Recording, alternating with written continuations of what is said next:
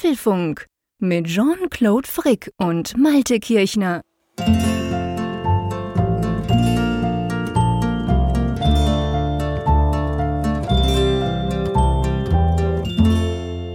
Hallo und herzlich willkommen zum Apfelfunk Ausgabe 352 welche wir, hui, jetzt wird speziell, ausnahmsweise schon am Montag aufnehmen oder sei das nicht schon speziell genug, nehmen wir die auch noch am Montag, dem 31. Oktober, also sozusagen an Halloween auf. Sag mal Malte an der Nordsee, merkt man bei euch was von Halloween? ja, ich habe heute so einen Tweet weitergeleitet, wo, wo es dann hieß in dem Meme von wegen früher hat man bei Halloween immer nur an Aktenzeichen XY gedacht und den Peter Niedetzky. Genau, der, den hatte ich im Kopf. man merkt es leider, ich muss wirklich sagen, leider, man merkt es immer mehr, dass Halloween hier auch Besitz ergreift. Also Leute Schon, schmücken ihre Häuser, Kinder gehen von Haus zu Haus. Mhm. Dieser ja, ich bin nicht per se gegen Neues, sonst würde ich mich auch nicht für einen Technologie-Podcast begeistern können. Aber ich wundere mich so ein bisschen, warum das Halloween-Fieber erst so spät kommt. Also in den 90er mhm. Jahren war das ja in US-Serien und Filmen ja schon hier kulturell rübergeschwappt und die Menschen hier waren völlig immun dagegen. Die haben weiterhin schön ihren Karneval gefeiert, dort, wo man das macht. Und der Rest mhm. hat halt sich gar nicht gerne verkleidet. Und jetzt plötzlich fangen sie überall allenthalben ja. an, sich da zu verkleiden und Halloween zu begehen. Ja, es ist lustig, gell? Also ich muss sagen, ich kann, ich kann dem auch nicht so wirklich viel abgewinnen. Glücklicherweise unsere Kids auch nicht. Das ist ein Vorteil. Ähm, wir haben sie jetzt nicht irgendwie versucht, allzu stark. Naja, okay, ein bisschen beeinflusst man seine Kinder immer. Aber auf jeden Fall, ich meine, wenn, wenn sie jetzt da hätten um die Häuser ziehen wollen, dann hätten wir gesagt, ja, dann mach das halt. Aber das wollten sie eigentlich gar nie. Von dem her ist es bei uns inzwischen eigentlich wirklich so, dass uns das mehr oder weniger egal ist. Ich habe eine digitale, elektronische, HomeKit-fähige Klingel, die stelle ich dann einfach immer ab an Halloween.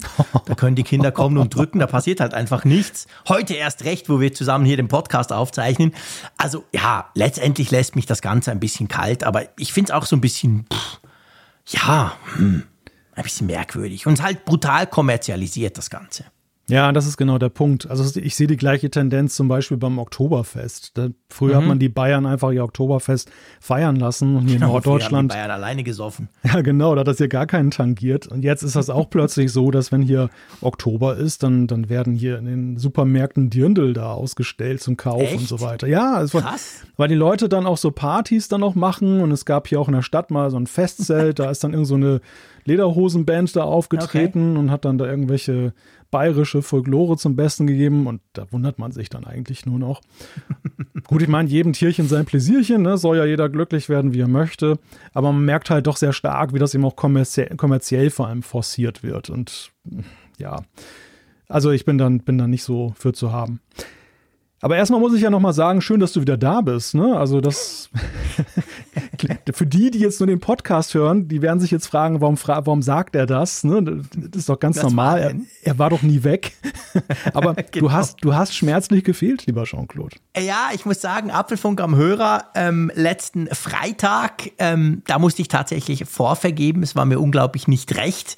Und zwar hat mich eine Magen-Darm-Grippe flachgelegt. Sehr, sehr, sehr schlechtes Timing, also aus meiner Sicht.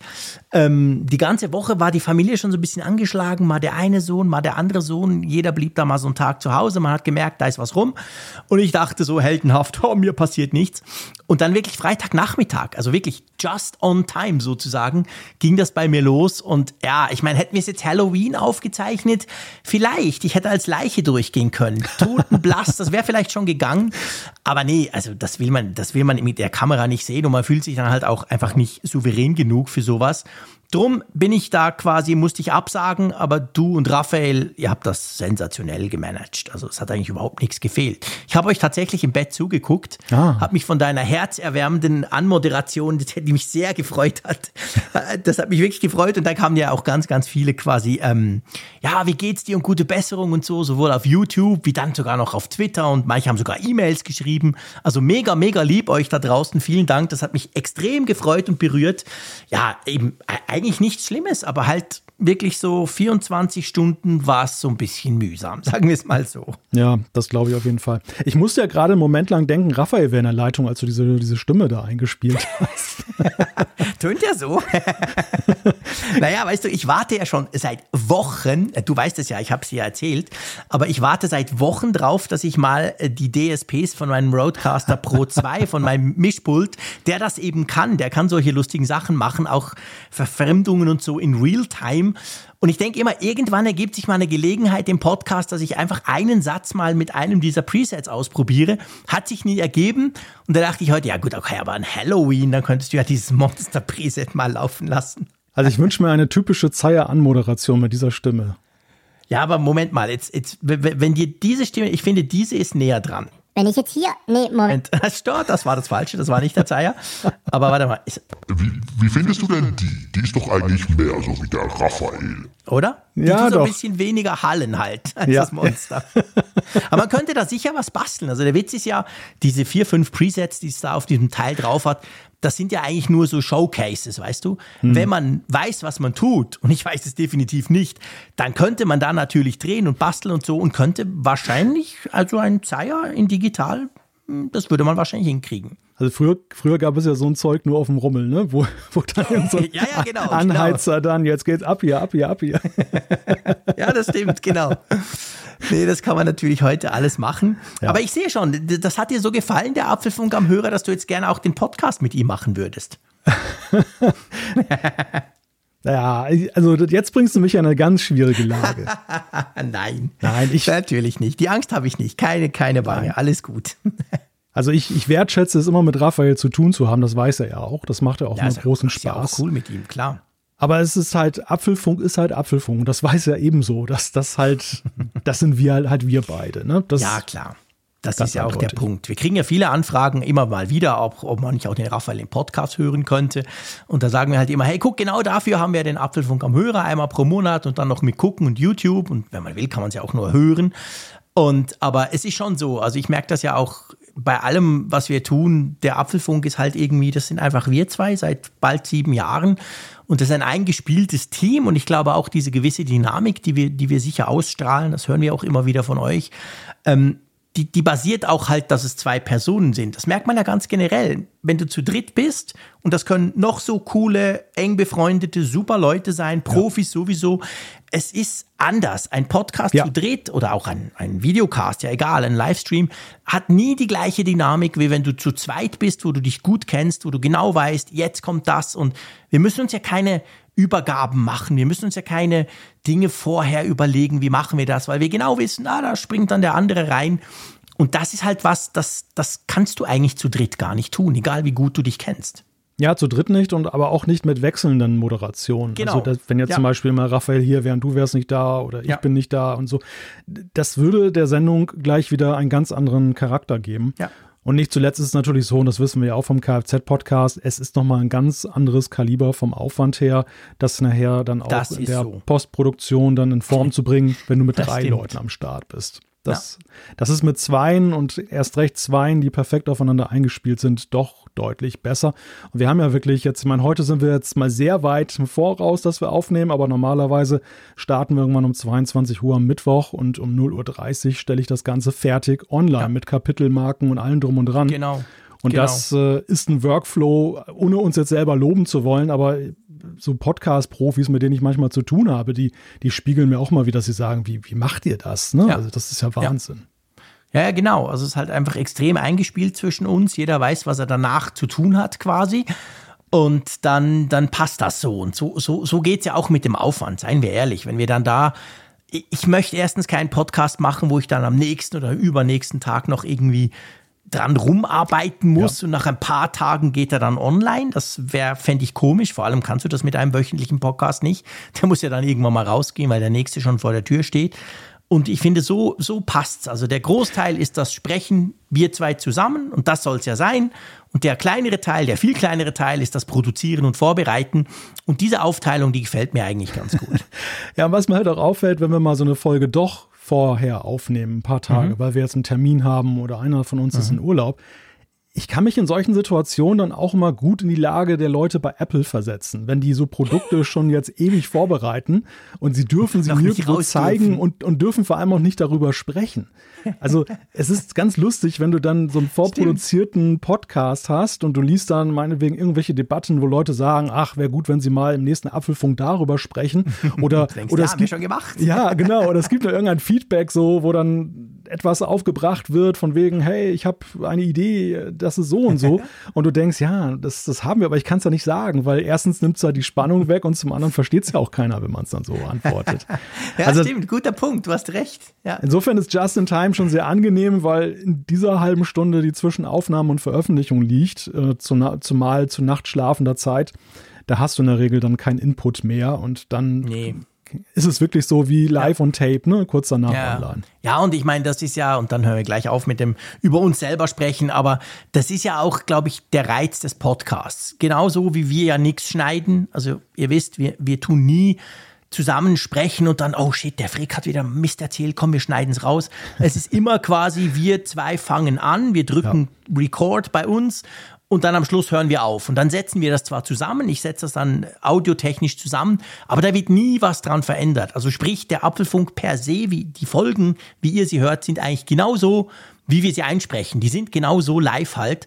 Und ich glaube, auch das ist, ich, ich möchte keinen anderen Podcast, wo dran rumgeschnippelt wird und noch verändert wird und vom Aufwand gar nicht zu sprechen, zu schweigen. Aber ich finde auch, das gehört eben auch zu dieser Dynamik dazu.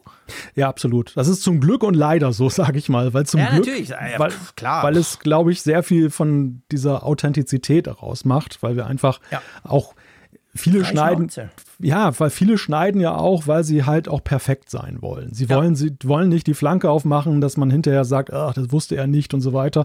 Und dann werden wir diesen Anspruch nie. Ja, genau. Ja, aber andererseits ist es natürlich auch schon so, das denke ich da manchmal auch, wenn man sich dann verhaspelt hat oder hat irgendwie Blödsinn ja, geredet oder Ende, wusste klar. etwas nicht und kurz nach der Sendung äh, ja, sieht man es dann doch. kommen die ersten Zuschriften ah. und du denkst, ah ja, Mensch, scheiße, ja klar, da war es doch. Ja. ja, das ist dann halt der Preis, den man dafür zahlen muss, klar. Man ist dann in solchen Momenten ja auch selbst sein größter Kritiker, dass man denkt, ah, wie Sowieso. konntest du nur? Wie Absolut, du nur? definitiv. Ja. Wenn ich mich selber höre, ärgere ich mich über jede Pause und jeden Stolperer dann und denke, ja, der Schweizer wieder kann ja gar nicht richtig Deutsch. Aber wenn man das macht, denkt man ja nicht drüber nach, besser, weil sonst ist man nämlich gehemmt und das wollen wir ja nicht. Wir sind ja ganz enthemmt hier im Apfelfunk, oder? ja, völlig. Siehst du, genau. Wir können enthemmt über Tech-Themen sprechen. Wollen wir mal zu den Themen überleiten oder einbiegen? Ja, hast du denn noch, äh, bevor wir jetzt zu den Themen kommen, das mhm. Thema dieser Tage, ich kann es ja auch nicht ganz aus dem Apfelfunk raushalten. Hast ja, du noch einen Gedanken mal, zu, doch was, zu Twitter? Vogel, gell? ja, genau, ein komischer, ein komischer Vogel. Vogel. hat einen blauen Vogel gekauft, so ist es. oh, schönes genau. Bild. Ein schönes Jetzt Bild. haben wir es zusammen, genau. Sehr gut, gut analysiert. Der komische Vogel Elon Musk, der den blauen Vogel Twitter übernommen hat. Ja, du, pff, natürlich, also in unser beider Jobs kommt man nicht drum rum. Wir kommen selber ja. nicht drum rum. Es gab natürlich auch schon die ein oder andere Frage in der Apfelfunk-Twitcher-Community sozusagen, aber auch sonst auf Twitter. Wir sind ja beide sehr aktiv auf Twitter. Von dem her wurden da natürlich schon diverse Fragen gestellt. Äh, ich sag's mal so, ich finde es grundsätzlich scheiße, dass ein Individuum einen doch für die ich sag mal, Meinungsverbreitung so wichtigen Dienst einfach übernimmt. Und das hat jetzt gar nichts mit Elon Musk zu tun. Ich fand das zwar einen brutalen Schaumschläger, der hat zwar toll, tolle Dinge geleistet, aber auf der anderen Seite ist er irgendwo durch auch manchmal nicht ganz dicht. Also das, das kommt noch erschwerend hinzu. Aber es ist egal, wer das jetzt kaufen würde, völlig egal, wo der politisch steht, was der tut. Ich finde es eigentlich nicht gut, wenn sowas einem gehört. Ich meine, nicht mal ja. Facebook gehört dem Mark Zuckerberg. Klar, er hat die Macht dort, er ist CEO, aber letztendlich gehört Facebook ganz vielen institutionellen Anlegern und auch anderen. Da gibt es auch ein Board und und und. Und das gibt es halt alles bei Twitter nicht mehr. Das hat man jetzt gesehen in den letzten paar Tagen. Zuerst mal die ganze Führungskrew rausgeschmissen, dann den Ver Verwaltungsrat abgesetzt. Also der ist jetzt halt wirklich dort Alleinherrscher. Und das finde ich, finde ich demokratiepolitisch schwierig, sagen wir es mal so. Das ist genau der Punkt. Also es ist eigentlich dieses Meta-Thema, diese, also ja. nicht Meta bei Facebook, sondern dieses ja, genau. gesellschaftliche genau. Meta, dass halt die Privatisierung der Diskussionsplätze halt ein genau. generelles Problem ist. Und wer, ja. ich, ich fand Twitter auch bisher schon in mancherlei Hinsicht problematisch, was zum Beispiel den Umgang eben mit der Frage war, dass äh, privat entschieden wird, wer halt dort verbannt wird und wer nicht. Absolut. Allein diese ganze, diese ganze Trump-Debatte halt. Wann, ja. wann schießt man den da raus? Aber ist das denn überhaupt eine Entscheidung, die jetzt ein Unternehmen einfach nur da treffen darf, wenn ein gesellschaftlicher Platz so eine Relevanz hat? Und das, das sind mhm. halt so, so Fragen, die es vorher schon gab, aber die natürlich jetzt ja, Musk treibt die Sachen halt gerne auf die Spitze. Also wir werden ja, diese, diese Frage, die wir uns vorher schon immer mal wieder gestellt haben, werden wir uns jetzt wahrscheinlich in den nächsten Wochen mit einer Taktrate von 30 Minuten stellen müssen, weil dann immer wieder was rausgehauen wird. Ja. Aber genau. ich, ich bin da völlig bei dir. Also man, man zieht sich da sehr dran hoch und es entsteht das Zerrbild, als wenn vorher alles top gewesen ist. Genau, das ist der andere ganz wichtige Punkt. Und das ist auch der Punkt, also long story short, ich bleibe auf Twitter. Punkt. Und du, du hast ja, du hast sowieso den perfekt, du hast die perfekte Erklärung geliefert, warum du auf Twitter bist. Ich möchte, dass du das nachher hier nochmal in Audioform wiederholst. Aber ich finde auch, also erstens passiert da halt sehr viel, es ist mega spannend. Was passiert, muss man ja zuerst mal abwarten. Also ich renne ja. normalerweise nicht davon weg, wenn ich noch gar nicht weiß, was denn wird. Und ich glaube, im Moment ist einfach primär die Aufregung riesengroß. Auch jetzt um diese blauen Haken und mein Gott, was für ein Theater überall. Da sage ich jetzt einfach mal, hey Freunde, jetzt warten wir mal ab. Gucken wir mal, was da kommt. Und dann kann man es ja dann von Fall zu Fall quasi ähm, entscheiden. Aber ja, eben, also man muss dem letztendlich auch eine Chance geben. Und vor allem, es war ja nicht so, dass Twitter jetzt mega erfolgreich, alles toll und super und alles hat geklappt und alle sind happy damit und sie haben Milliarden verdient in den letzten Jahren. Das war ja überhaupt nicht so. Also weißt du, auch bei der Debatte, dass er jetzt Leute rausschmeißen will, klar, das finde ich natürlich mega schlimm.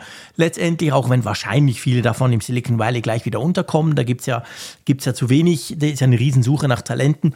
Aber man fragt sich schon manchmal, ey, was machen die eigentlich dort, diese 7500 Leute in den letzten paar Jahren, wenn ich mir Twitter angucke? Da hat sich jetzt nicht wirklich viel getan. Also von dem her gesehen, vielleicht kann das zumindest, was Twitter als Plattform anbelangt, als, als Feature-Teil, sag ich mal, kann das vielleicht auch etwas bewirken, dass da ein paar Dinge passieren, die halt lange nicht passiert sind. Also drum, ich, ich warte einfach mal ab. Ja, ja, also das, das ist auch so ein Punkt mich, mich bedrückt eigentlich mehr die Tatsache, dass so einer wie, wie Musk, der halt einen ja, ziemlich schlechten Führungsstil hat aus meiner Sicht, halt von, ja. von vielen glorifiziert wird. Das finde ich ja. viel bedenklicher, als dass ja. er so ist.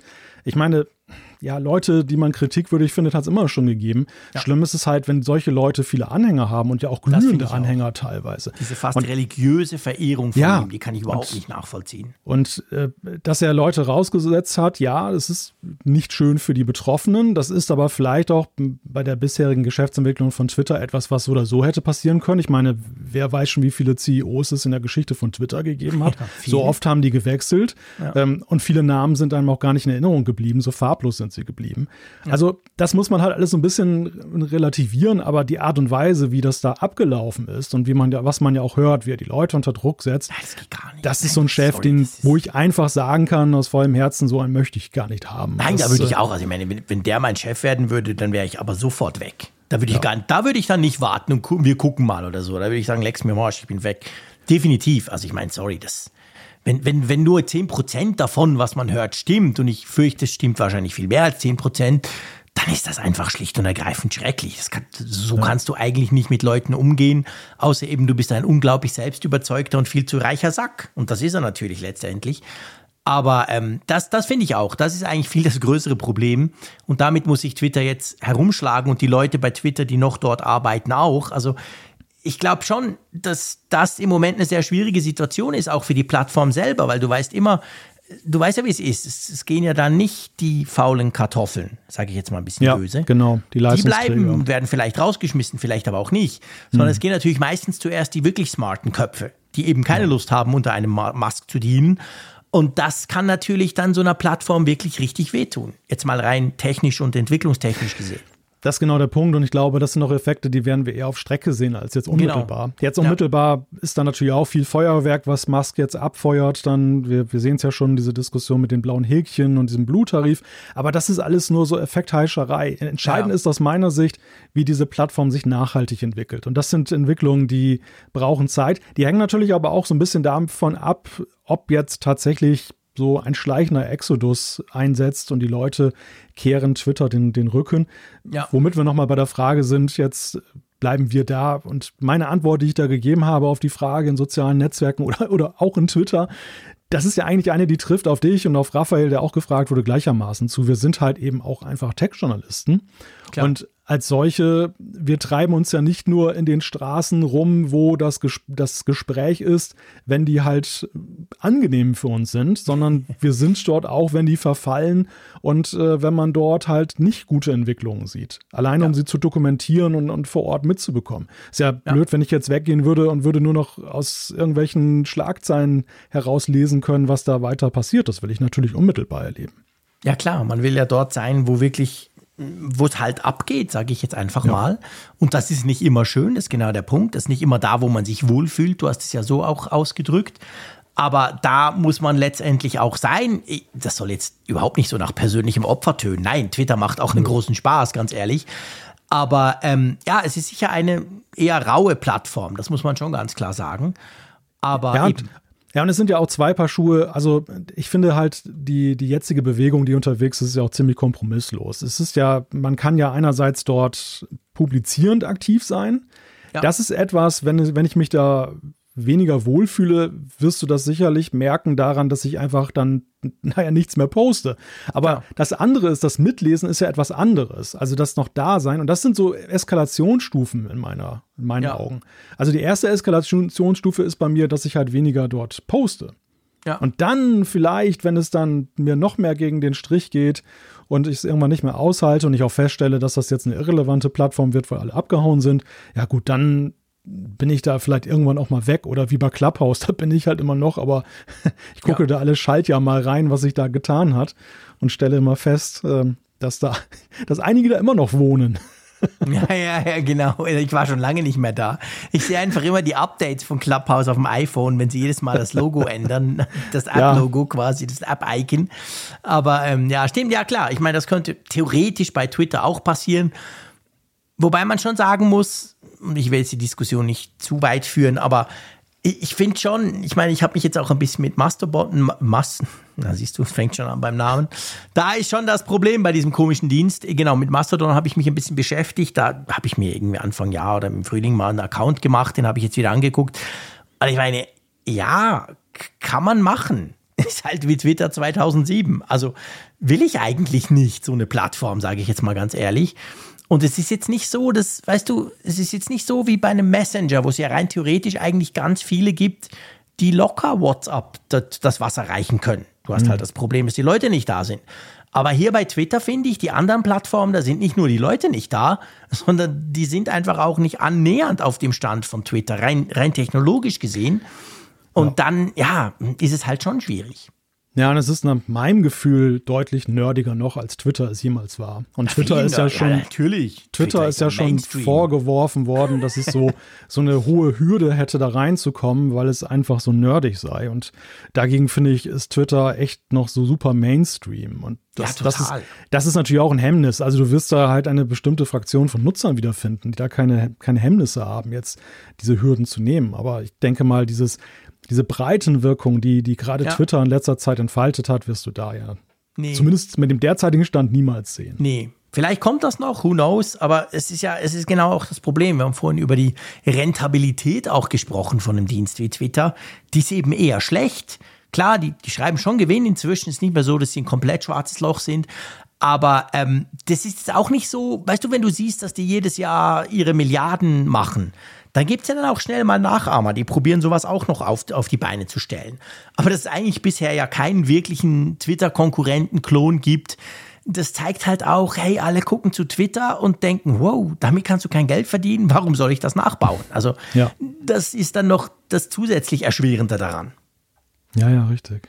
Naja, gut, komm. Wir bleiben da, aber vor allem viel wichtiger, wir bleiben beim Apfelfunk. Wir sind durch und genau. durch Podcaster und ich würde sagen, wir biegen mal ein auf unsere Themenliste. Richtig, genau. Und da fangen wir mit einem Nicht-Thema gewissermaßen an. aber, aber, da, ja, aber das ist dann eigentlich schon wieder ein Thema. No Way im November. War es das mit den Macs für dieses Jahr? To-Do. Wir ähm, schauen mal in die Zukunft und zwar geht es um simuliertes Drücken. Das iPhone 15 soll gleich mehrere Taptic Engines bekommen. Dann geht es um mehr Lärm und zwar die Firmware für die AirPods Max. Da gibt es eine neue und die soll das Noise Cancelling verschlechtern. Zehn Jahre nach Forstel, wir erinnern uns an Steve 2.0. Ja, und dazu passen die Quartalzahlen. Wo geht die Reise hin für Apple? Dann spekulieren wir ein bisschen über iOS 16.2 und 16.3. Richtig gehört, irgendwann gibt es ja dann das nächste große Update. Und dann bleibt sicher auch noch Zeit definitiv für die Umfrage der Woche und die Zuschriften unserer Hörer. Aber sowas von. Komm, lass uns mal anfangen mit den, wie hast du dem gesagt, mit einer Nicht-News oder mit etwas, was vielleicht nicht mehr passieren soll oder nicht mehr passieren kann. Es geht um den No Way im November. Eigentlich sind wir schon, oder ich, ich beziehe es mal auf mich. Ich bin schon davon ausgegangen, dass wir noch neue M2 Max sehen, jetzt dann im November. Aber jetzt ja. offensichtlich sehen wir das nicht. Ja, wir steuern geradewegs äh, augenscheinlich in den November. nach dem Oktober. November, genau. November, ja. Nein, es ist, es ist tatsächlich so, ich bin auch bei dir. Ich hab, hatte auch den Eindruck, erst, erst recht nach dem Nicht-Event im Oktober, wo mhm. dann Apple die iPads und das Apple TV mit Pressemitteilungen da vorgestellt hat, dass uns dass das mit dem iPhone-Event im September das ja nicht gewesen sein kann. Dass ja. da irgendeine Art von Produkt noch kommen wird. Wir haben ja auch in der Apfelfunk am Hörer darüber gesprochen, dass der Mac Pro ja auch sich dann durchaus anbieten würde, mhm. um eben diese, diesen Schlusspunkt der Transformation jetzt nochmal zu zelebrieren zum Apple genau. Silicon. Gar nicht mal so, ich meine, der ist ja kein Consumer-Produkt, aber dass man einfach sagt, so, jetzt ist so das Sahnehäubchen auf der Torte auch noch drauf. Und nebenbei haben wir noch M2 Pro und M2 Max und so. Das wäre genau. eine ganz ja, gute genau. Mischung gewesen. Jetzt hören wir aber, Erst haben wir das gehört, so das kam schon so auf mit den Quartalszahlen und Tim Cooks Anmerkungen. Die, die konnte man so lesen und einige taten das auch, dass die Macs für dieses Jahr ja, an einen Schlusspunkt gekommen sind. Alles ist vorgestellt, das war's. Äh, er hatte auch gesagt, dass ja eben äh, im, im, Ferien, im Feiertagsquartal jetzt mit Weihnachten, dass da eher so ein Rückgang bei den Macs zu erwarten mhm. ist, wo man sich fragt, Moment mal, wie kann das denn sein, wenn da dann noch neue Macs in der Pipeline genau. sind? Sehr verdächtig. Und, ja, ja, und so konkretisierte sich das so langsam. Und jetzt Mark Gurman, der ja immer gute Quellen bei Apple hat, brachte es in seinem Power-On-Newsletter am Wochenende, dass er halt geschrieben hat, nö, das war's, ähm, die nächsten Macs, die kommen erst im Frühjahr. Sagt er auch warum? So wirklich nicht. Also okay. so eine richtige Erklärung sieht man nicht, nur dass sich das offensichtlich alles so ein bisschen verspätet, oder?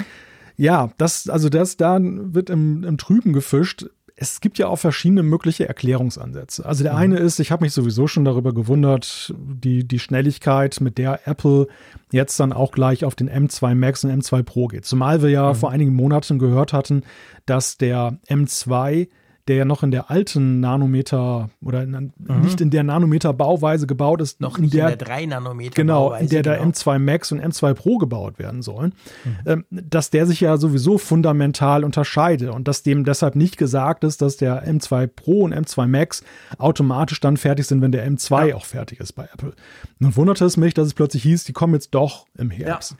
Der andere große Punkt, der natürlich reinspielt, ist, Apple hat ja wie alle anderen Technikkonzerne nach wie vor damit zu kämpfen, dass eben China mit der No-Covid-Politik Probleme macht. Wir lesen gerade aktuell, dass es auch eine iPhone-Produktion jetzt ein, mhm. ein gesperrtes eine Werk gab. Fabrik, genau. Genau, und das ist natürlich jetzt auch gerade mit, mit neuen Macs dann eben auch noch wieder eine Erschwernis.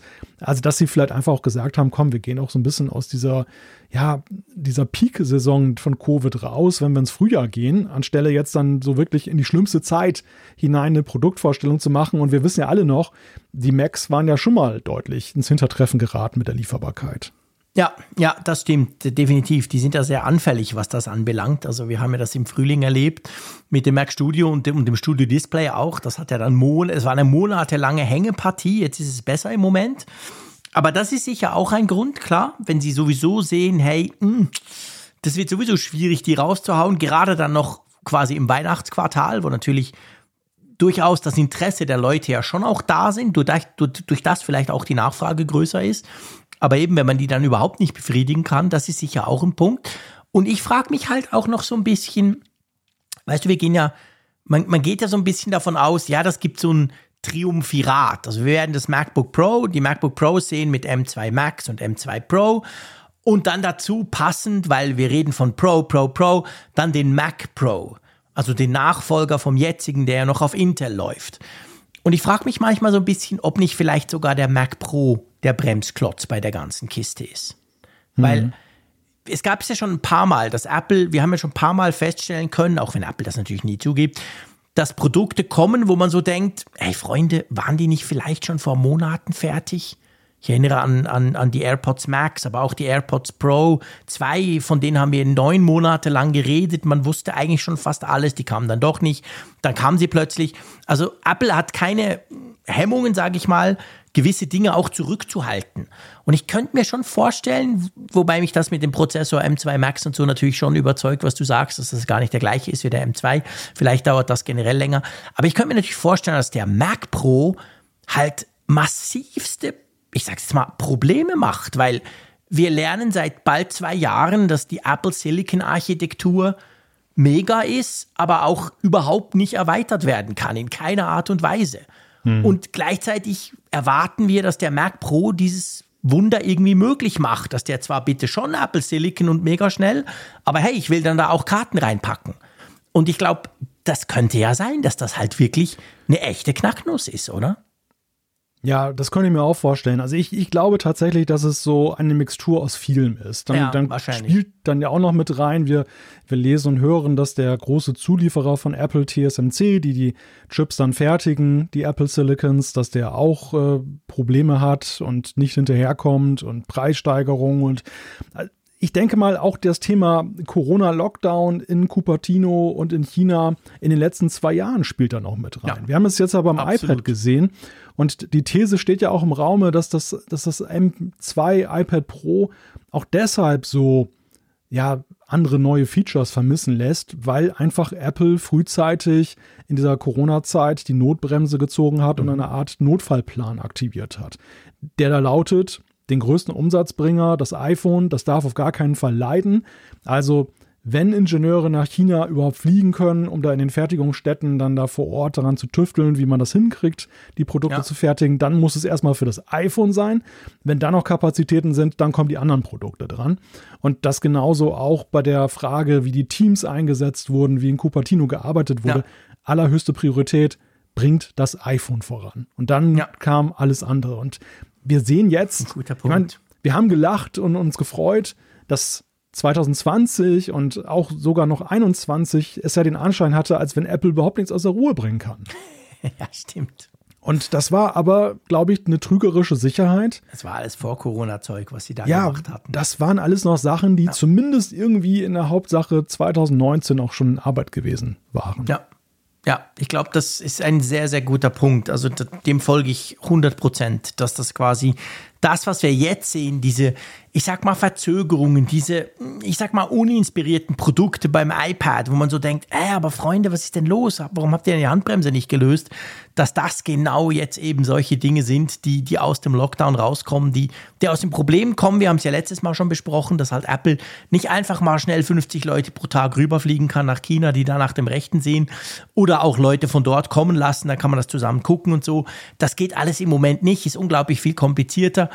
Und das, das, das hemmt einfach die, ja, letztendlich die Innovations-, die Schaffenskraft von Apple.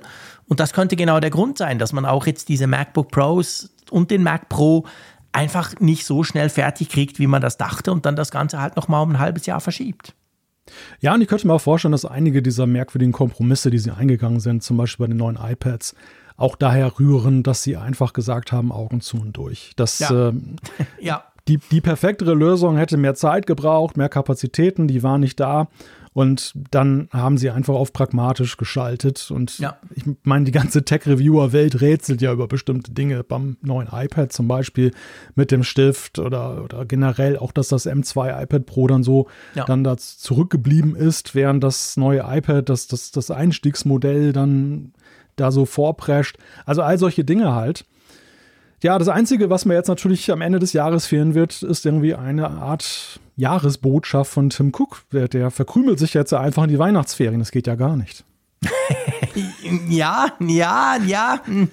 Also gut, ich meine, ja, okay, das stimmt. Das, so eine Jahresbotschaft möchte man ja sowieso. Aber ähm, immerhin, beziehungsweise was heißt immerhin? Sie haben ja noch so einen kleinen Ausblick gegeben aufs Feiertagsquartal. Auch wenn der wahrscheinlich nicht so rausgekommen ist, wie sich das die Analysten erhofft hätten, oder? Ja, ja, ja. Der Gestalt, dass sie halt weniger erwarten, oder was meinst du? Ja, genau. Ich, ich meine das. Also, sie haben ja ziemlich klar gesagt, dass sie eigentlich einen Rückgang im Feiertagsquartal erwarten. Und das Feiertagsquartal ist ja das ertragsstärkste von Apple überhaupt. Sie haben auch, du hast es vorhin ganz am Anfang gesagt, ähm, sie haben auch gesagt, dass sie bei den Macs einen Rückgang erwarten. Und je länger ich darüber nachdenke, das ist ja nichts, kann ja nichts anderes sein als das Zugeständnis, dass eben keine Macs rauskommen. Weil sonst sagst du ja vorher schon, hey, die kommen zwar raus, aber die sind scheiße. Und das wollen wir ja nicht hoffen. Also ähm, ja, im Moment, das könnte schwierig werden, oder? Das könnte schwierig werden, ja. Also ich bin sowieso sehr gespannt auf diese ersten Quartalzahlen des, des Jahres 23. Das ist ja immer ja, mega entsprechend datiert. Q1 2023 ist eigentlich kalendarisch das letzte Quartal des jetzt noch laufenden Jahres. Aber das ja. wird in doppelter Hinsicht interessant. Zum einen eben wegen der Macs, wie sich das tatsächlich auswirkt. Zumal man muss ja noch dazu sagen, das MacBook Air, der Bestseller unter den Macs, hat ja sein bestes Quartal erst noch vor sich. Also das ja. ist ja jetzt gerade dieses Feiertagsquartal. Und wenn Apple dann den Ausblick dämpft und sagt, wir mhm. gehen eher von Schrumpfen aus, ja, dann ist ja schon wirklich was im Argen. Also dann, ja. äh, dann muss ja schon wirklich die Hütte brennen. Und bei den iPads bin ich mir halt auch nicht so sicher, ob dieser Negativtrend, den wir jetzt im letzten Quartal gesehen haben in den Zahlen, ob der sich jetzt umkehrt durch das neue iPad der zehnten Generation. Ich weiß es nicht. Schwierig und dann noch verbunden natürlich die iPhones, die zwar wirklich auch da merkt man, da sind die ganzen Entwicklungsressourcen reingeflossen, ja toll sind, aber wir haben ja schon oft über Preise diskutiert. Also ich meine, das ist auch eine Herausforderung in der jetzt aktuellen Zeit, die ja nicht besser wird in den nächsten paar Monaten. Also ich bin da ganz bei dir. Das wird ein mega spannendes Quartal. Also im, Januar, wenn ja dann Ende Januar diese Quartalszahlen von eben genau dem Feiertagsquartal bekannt gegeben werden, da bin ich schon gespannt, wie es dann aussieht. Ja, ja, ja, genau. Es könnte eben auch wirklich dann mal so der Bruch mit dieser Erfolgsstrecke ja. sein, ja. die wir jetzt die ganze Zeit gesehen haben, die, die ja eben auch tatsächlich gerade in dieser Lockdown-Zeit ja auch merkwürdig anmutete, aber sicher eben durch auch Effekte erklärte, wie zum Beispiel Homeoffice und Homeschooling, wo dann auch eine große Nachfrage, eine Zusatznachfrage entstanden ist. Mhm. Ja, jetzt muss Apple möglicherweise sich auf schwierigere Zeiten einstellen. Ja das wir verfolgen ja. das. Ja, wir verfolgen das definitiv. Und weißt du, auf der anderen Seite noch, noch ein, ein Wort zu den MacBook Pros. Das ist mir wieder bewusst geworden, als ich diese ganzen Meldungen las und kommt dann erst im Frühling, Q1 oder so vom nächsten Jahr. Was man ja immer so ein bisschen vergisst, oder mir ging das jedenfalls so. Ich meine, das MacBook Pro 14 und 16 Zoll mit M1 Pro und M1 Max, die ja so gefeiert wurden und die ja auch wirklich einen Quantensprung dargestellt haben in jeder, jeder Hinsicht, die sind ja jetzt erst ein Jahr alt. Ja, ich kam genau. ja im genau. November raus. Also weißt du, eigentlich haben wir bei MacBook Pros, sind die uns ja eigentlich normalerweise so Zyklen von eineinhalb Jahren gewöhnt. Also die Dinger sind ja von dem her noch relativ neu. Wir reden ja jetzt da nicht wie bei Mac Pro von einem Gerät, das seit vielen Jahren da ist, wo man denkt, hey, wann kommt endlich mal ein Nachfolger? Ja, und zum Vergleich, der M1 hat ja eine längere Zeit auf dem Puckel. Der M1 Pro und M1 Max, die kamen ja beide später, deutlich später, als der M1 vorgestellt genau. wurde. Und vor dem da Hintergrund. So diese, ich sag mal, diese, dieses Gefühl der Fälligkeit hat sich ja eigentlich nur dadurch ergeben, dass ja viele auch schon den M2 für viel zu früh hielten. Ja. Oder nicht für möglich gehalten haben, dass er so früh schon rauskommt. Genau. Die Nachfolgegeneration. Und vorher haben ja alle gesagt, na, das kommt, das kommt sowieso nicht, da mhm. kommen sowieso keine neuen Macs mehr dieses Jahr. Und durch den M2 wo, fühlte es sich plötzlich möglich an und Stimmt. dann das, ja, der Verzicht auf ein Event im Oktober hat es dann kanalisiert oder verstärkt und jetzt ja. halt die große Ernüchterung dass da eben nichts kommt. Erinnerst Aber Tim du dich dran, ja? dass ich mal vor, pff, ich weiß nicht wann, das war glaube ich Anfang Jahr oder so, habe ich mal gesagt, also ich könnte mir vorstellen, dass Apple bei den Prozessoren eben das ähnlich macht, den M1 am Anfang, dann fast ein Jahr lang oder dann ein Jahr nix, dann kommt M1 Pro und M1 Max mhm. so als Mega-Varianten, da kam ja noch der Ultra dann halbes Jahr später. Und wenn wir das, wenn Apple wirklich so vorgehen sollte, dann würde es nämlich wieder passen, das Ganze. Weißt du? Jetzt im ja. Sommer den M2 vorgestellt, dann warten wir, vielleicht jetzt muss es ja nicht ein Jahr sein, vielleicht ist dann am Schluss ein Dreivierteljahr und dann kommt der M1 Max und der M1, also der M2 Max und der M2 Pro. Also das würde, das würde, das wäre dann eigentlich ähnlich analog wie beim M1 das gewesen ist. Ja, möglich. Wobei natürlich trotzdem die Frage ist, ob sie sehenden Auges halt dieses Quartal jetzt das kommende so schlecht haben wollten dann. Ja, nee, also wahrscheinlich, ja, wahrscheinlich nicht. Andererseits, gerade bei den teuren MacBook Pros, das haben sie ja früher auch schon mal gemacht, das kam mal so ein, ein Intel MacBook Pro nach irgendwie zehn Monaten oder so. Hm. Und es ist schon eine relativ hundertprozentige Art, deine Kundschaft zu verärgern. Und zwar die Kundschaft, die viel Geld für dieses Gerät, ist ja kein, ist eben kein MacBook Air, sondern es ist ein, ein super teures Gerät, je nachdem, wie du es ausstattest. Und wenn du da schon nach zwölf Monaten ein neues bringst, ist das natürlich, ja, für Neukäufer cool, aber du verärgerst durchaus die, die, die, die Basis. Und Apple gibt sich ja viel Mühe, diese Pro-Basis wieder bei Laune zu halten. Also hm, ich, ich war immer, also beim MacBook Pro war ich immer der Meinung, es kann nicht sein, dass innerhalb von zwölf Monaten schon ein besseres rauskommt. Wir ja. werden sehen. Ja, wobei auf der anderen Seite, beim M2 hatten wir die Diskussion ja auch der Verärgerung. Und man muss ja nicht verärgert sein, wenn man einen M1 Mac hat, weil der M2 nicht so gravierend besser geworden ist, dass man sich da grämen muss. Gut, das stimmt. Wenn natürlich der M2 Max und Pro ähnlich besser wurden wie der M2 gegenüber dem M1, dann ist es nicht mehr so wie vorher, dass es ein Quantensprung war. Da hast du natürlich recht. Naja, pff, hören wir auf zu spekulieren, wir wissen es nicht, aber ich glaube, wir sind beide, wir gehen einig, dass der, der, der, ähm, der Mark Gurman wahrscheinlich recht hat. Also wir gehen eigentlich beide davon aus, kein Mac-Event im November. Ja, es sieht ganz so aus. Wir, ja. wir lesen ja auch nichts von der Eurasischen Datenbank, dass da irgendwelche Stimmt, neuen Einträge von sind von Macs. genau, du hast recht. Diese klassischen Zeichen, oder? Und jetzt ja, normalerweise genau. würde man jetzt ja auch schon. Die, Eurasien man würde auch schon die ersten Leaks von Kartons oder, oder dem Unibody sehen von dem nächsten Mac und da kommt ja. halt nichts und das verstärkt diesen Eindruck. Ja. Was ich noch kurz sagen wollte ist, also Tim Cook ist natürlich herzlich eingeladen in Abprüfung am Hörer, wenn er dort. Absolut, ja klar, logisch. Ein also, Schlusswort sagen möchte. Wir würden uns auch Thema. nach ihm richten, also wir, wir, können unseren Termin da tatsächlich mal nach ihm richten, ausnahmsweise. W würden wir tun. Wir sind flexibel. wir sind flexibel. okay. Gut, nach diesem Aufruf kommen wir gleich, springen wir ein bisschen weiter in die Zukunft mit dem nächsten Thema. Ja.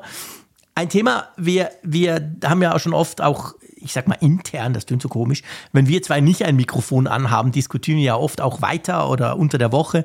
Und wir haben oft gesagt, ja, immer diese, diese blöden Gerüchte und dieser Minchi Quo, der dann immer drei Jahre im Voraus meint, was zu wissen. Wir wollen das nicht so oft immer tun. Dieses Mal machen wir es trotzdem wieder, weil es um die Taptic Engine geht und, und ich das mega spannend finde. Und zwar die Gerüchte gehen dahin, iPhone 15, ja, USB-C haben wir alles schon diskutiert, lassen wir gleich mal weg. Aber es geht darum, dass das kommende iPhone oder vielleicht dann eines der kommenden keine physischen Knöpfe mehr haben soll. Also sprich, den Home-Button haben wir ja schon lange nicht mehr, aber wir haben ja immer noch so einen Power-Button und wir haben ja noch zwei Lautstärke-Wippen oder Tasten und die sollen komplett durch Taptic Engines ersetzt werden. Hm. Ja, interessante Nachricht, ne? Weil der, die Vorteile sollen ja angeblich sein, dass dadurch eben die Resistenz gegen, gegen Staub und, und Wasser noch größer mhm. ist, weil man diese Knöpfe dann tatsächlich komplett dicht machen kann. Ja. Man hat dann keine beweglichen Teile mehr drin. Und das soll die Langlebigkeit der iPhones erhöhen, wobei man ja sich ja eigentlich fragt, ist das im besten Interesse von einem Hersteller, dass die Leute sich kein neues iPhone oh, dann kaufen? Oh, der Wald, ja, Achtung jetzt. genau. Das Ding soll kaputt gehen, da soll Staub reinkommen. ja, also zumindest ja, es, wir reden jetzt ja nicht darüber, dass es ein paar Jahre älter wird, sondern über Ewigkeitscharakter. Ja, Aber es stellen, sich, stellen sich natürlich auch einige technische Fragen. Bislang ist es ja so, diese beweglichen Knöpfe sind ja auch deine Lebensversicherung, wenn zum Beispiel dein iPhone sich mal wirklich komplett aufhängt und genau. du es dann kalt starten möchtest. Und wie, wie geht denn das, wenn das am Ende ja mehr oder weniger virtuelle Knöpfe sind, die halt völlig tot sind, wenn dann eben die Taptic Engine dann da spinnt oder die Software besser gesagt spinnt, die sie, die sie betreibt.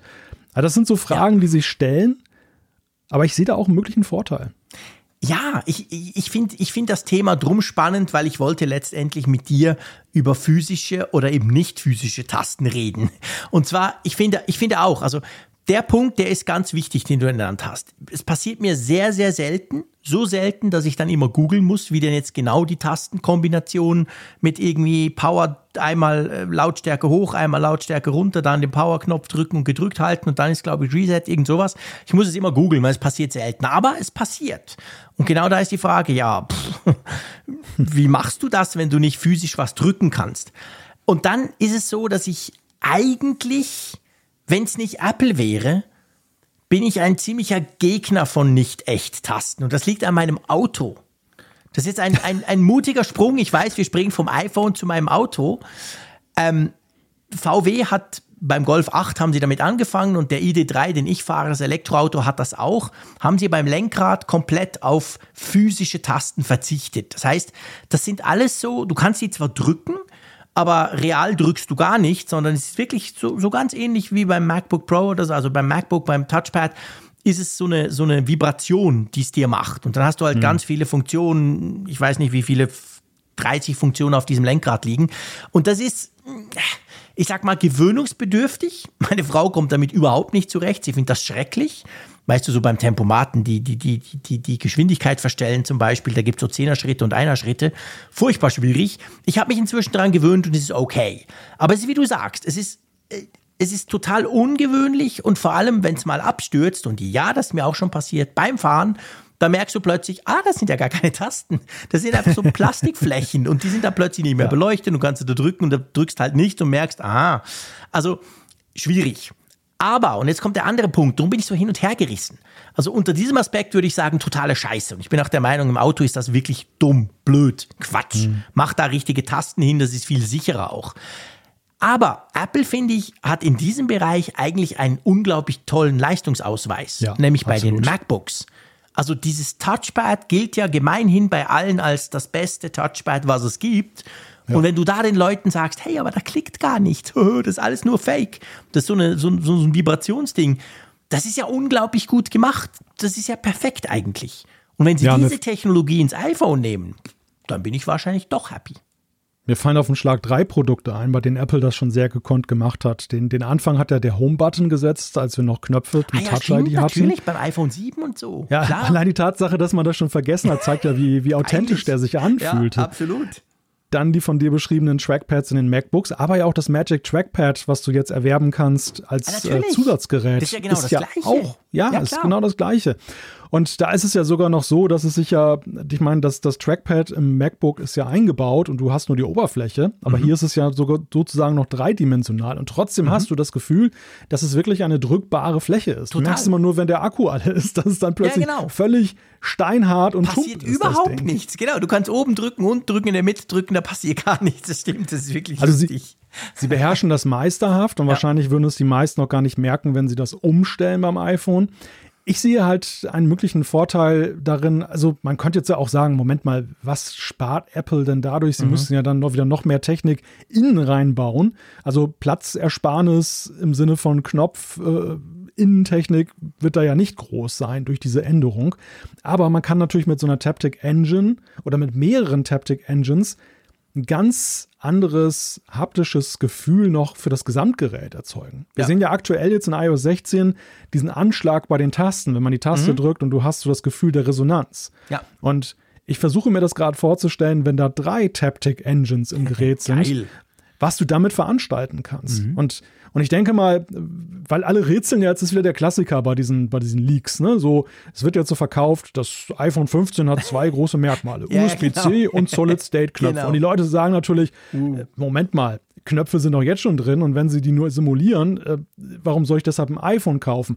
Nein, wir sehen natürlich ja wieder nur die halbe Wahrheit. Wir ja, sehen klar. jetzt nur den Hardware-Aspekt. Wir sehen aber ja nicht, was sie, genau, was sie im Zusammenspiel mit der Software daraus zaubern können. Ja, ja, das ist ein ganz ein guter Punkt. Und ich meine, ich, ich weiß nicht, wie es beim iPhone ist, aber bei, bei, bei, beim Auto, um jetzt nochmal den Volkswagen-Konzern zu, zu nennen, da ist es schon so, da sind es eigentlich zwei Dinge, die der Konzern mehr oder weniger, das haben sie ziemlich offen zugegeben, einerseits spart Geld und aber vor allem sagen sie beim Auto, wie gesagt, ich weiß nicht, wie es beim Smartphone ist, beim Auto sagen sie natürlich, die Dinge sind natürlich ähm, langlebiger. Ich meine jetzt nicht weniger störungsanfällig, weil eben Software und mh, hm, das ist ein bisschen schwierig. Das Ding stürzt dafür dann mal ab. Aber sie sind natürlich grundsätzlich da kann halt auch nichts kaputt gehen. Ist halt nicht wie eine Taste, die da mal dreckig wird und dann fällt was rein und der frickt mit seinen klebrigen Cola-Händen oder was auch immer. Das kannst du natürlich bei solchen Dingen, ist es ist es robuster, sage ich mal. Ich weiß nicht, vielleicht wäre das beim iPhone auch so. Ich weiß nicht, wie viele wirklich Home-Buttons und Lautstärke-Knöpfe kaputt gehen. Ich habe noch nie davon gehört. Keine Ahnung. Das ja. müsste der Michael Schwickert vielleicht, der früher bei Apple gearbeitet hat. Aber vielleicht ist das natürlich irgendwo auch ein Argument. Ja, das kann natürlich sein. Also bei den Home-Buttons war es ja wirklich ein Argument. Es gab ja unglaublich viele, die die kaputt Stimmt, gekriegt haben. Du hast recht. Und ich hatte das, ich hatte das selber auch mal bei einem Gerät, ich glaube, es war ein iPad, dass der irgendwann halt so durch war, ne? Also, dass ja. der nur noch beim jeden zweiten Klicken eine, Re eine, Reaktion zeigte, dass also einfach das Innenleben dann irgendwie ja. kaputt gegangen ist. Okay. Also so, ges so gesehen, ja, ähm, das, das bietet natürlich dann mehr Beständigkeit. Mir ist aber tatsächlich nicht von den Lautstärke-Knöpfen und vom Power-Button das, das bekannt, dass das so ist. Aber gut, vielleicht, also vielleicht habt ihr mehr Erfahrung, die ihr uns hört. Berichtet uns doch mal, falls ihr mhm. die schon mal kaputt gekriegt habt. Ja, genau. Dann dürfen wir es gerne schreiben. Ich kann mir das eben, wie gesagt, nicht so vorstellen, aber ja. das wäre natürlich spannend. Gut. Wir, wir lassen uns überraschen, wie immer, natürlich, letztendlich. Genau, permanent. Permanent, genau. ja, eher eine Überraschung, ich sag mal, der negativen Sorte ist unser nächstes Thema. Und zwar geht es dabei um die AirPods Max. Die haben ein Firmware-Update bekommen. Die AirPods kriegen ja das ja ab und zu. Das geht völlig so am Nutzer vorbei. Das passiert einfach. Hokuspokus wird installiert und gut ist. Jetzt ist bei diesem Firmware-Update aber das Problem aufgetreten, dass das Noise Cancelling, also die, die Unterdrückung der Umgebungsgeräusche, schlechter funktioniert als vorher. Und zwar nicht nur ein User hat das bemerkt, sondern das konnte man offenbar sogar mit gewissen Tests in der Audioqualität rausfinden. Und das ist schon so, finde ich, hm, das ist nicht gut, oder? Ja, das ist wieder so ein klassische, klassisches Thema, wo ich an meinem eigenen Hörvermögen zweifle, weil ich besitze ja auch die AirPods Max mhm. und ich muss gestehen, ich habe bislang noch gar keine Veränderung festgestellt. Hast du auch also die 4E71 drauf? Äh, das wird sicherlich so sein. Also die soll ja schon seit einiger Zeit eingespielt ja, sein ja, und genau. das aktualisiert sich am Hintergrund. Da ich sie immer benutze, gehe ich mal davon aus, hat sich das längst eingespielt. Ich muss es tatsächlich nochmal überprüfen. Ja, aber aber es ist, nicht, es ist nicht zum ersten Mal so, dass ich bei mir festgestellt habe, dass ich irgendwelche Nuancen, die Leute nach Updates bei den AirPods oder bei hier jetzt bei den AirPods Max hören, dann selber gar nicht so wahrnehme. Also da fehlt mir manchmal, glaube ich, auch das Feingefühl für. Ja, ich würde das jetzt gar nicht so sagen. Das Problem ist ja generell bei, bei, bei Dingen, wenn es ums Hören geht, das sehen wir bei, bei Lautsprechertests, bei Kopfhörertests, bei den AirPods überhaupt, beim ganzen Line-up der AirPods.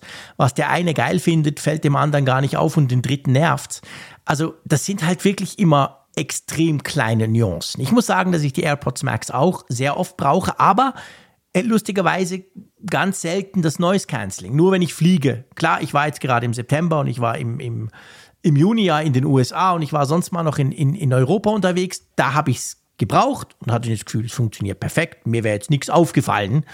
Und umgekehrt im Moment brauche ich sie immer zu Hause im Homeoffice. Geil, aber da brauche ich kein Active Noise Cancelling. Also ich finde das Spannende an, der, an dieser Geschichte eigentlich nur das, es gab mal so einen ähnlichen Fall bei den AirPods Pro ganz am Anfang. Hm. Und da hat auch ein gewisser Teil der Nutzer gesagt, boah, viel schlechter. Und dann kam dann ein Update und dann hat es behoben. Gleichzeitig gibt es den Fall von Bose. Hast du das mal mitbekommen? diese QC, was waren das damals, 30, 35, irgend sowas, das ist schon ja, einige Jahre ja. her, glaube ich, die zweite Generation ihrer Noise Cancelling Kopfhörer, die waren ja auch mega gut, die hatten, haben tolle Reputation sich aufgebaut früher. Und da gab es auch mal ein Update, das angeblich massiv das ANC, und das ist lustigerweise immer die Geräuschunterdrückung, schlechter gemacht hat. Und das hat sich dann nach einem regelrechten Shitstorm, musste quasi Bose beweisen, dass das nicht der Fall ist und hat dann eigentlich bewiesen und haben gesagt, hey Freunde, daran haben wir aber gar nichts verändert. Wir haben irgendwo am Klang, es war irgendwas Akkulaufzeit, mhm. klangtechnisches, maximale Lautstärke, irgend sowas in dem Bereich. Und das zeigt einfach, wie unglaublich, ähm, ja, wie, wie, wie, wie unterschiedlich solche Dinge halt auch wahrgenommen werden. Allein ja, wenn du drüber liest, kann dazu führen, und ich nehme mich da überhaupt nicht aus, ich behaupte, mir ist das auch schon passiert, dass du denkst, ja, genau. Also wenn du morgen jetzt die AirPod Max nimmst, du gehst raus, der Bus fährt vorbei und du denkst, ja klar, schau, scheiße, ich höre den Bus. Vorher habe ich den nie gehört, das wegen diesem Update. Und das finde ich schon verrückt. Ja, das, das kann ich mir eben auch vorstellen, weil wir hier wirklich über so Feinheiten sprechen, ich sag mal, wie bei einem guten Wein oder sowas, was rauszuschmecken. genau. was, was halt so 80 Prozent der Leute wahrscheinlich gar nicht spüren würden, wenn man es ihnen nicht sagt, dass sie mal darauf achten sollen. Und ja, also ich nutze übrigens ANC regelmäßig fast nur, wenn ich die AirPods Max aufhabe. Mhm. Zum einen, weil ich sie gerne beim Staubsaugen verwende. Guter Punkt. Und ja. das ist sehr angenehm, damit zu arbeiten. Ja. Man, also zum einen kann man wirklich entspannt Podcast hören zum Beispiel und äh, man hört auch noch diesen blöden Lärm von dem Staubsauger. Und das andere ist, ich nutze das tatsächlich, wenn ich manchmal abends im Wohnzimmer sitze, weil meine Frau hört ihr Programm dann immer laut auf ihrem iPad und oh. äh, ja. Dann da habe ich zwar Kopfhörer auf, aber wenn ich noch den Transparenzmodus anhätte, dann, dann würde ich halt nervig, meinen genau. eigenen Ton nicht richtig verstehen. Und deshalb schalte ich immer ANC ein. Und das, da habe ich eben auch keine Verschlechterung ja. festgestellt. Gerade weil ich in solchen Situationen eben sehr davon profitiere. Also mhm. das wäre mir garantiert aufgefallen, das wenn ich dann dir gedacht hätte. auch aufgefallen. Ja, ja, genau. Ja. Also weißt du, jetzt nicht falsch verstehen da draußen. Das bedeutet nicht, wir bringen das nicht, um zu sagen, hey, ihr bildet euch das alles ein, ihr Flaschen. Überhaupt nicht. Aber es ist einfach, das können so kleine Nuancen sein. Das kann durchaus eine Veränderung sich ergeben, ja. aber die eben so klein sein kann, dass die allermeisten Nutzer gar nicht hören vielleicht höre ich gar nicht so gut. Also ich meine, ich mache so lange Radio, ich höre definitiv nicht mehr so gut wie früher.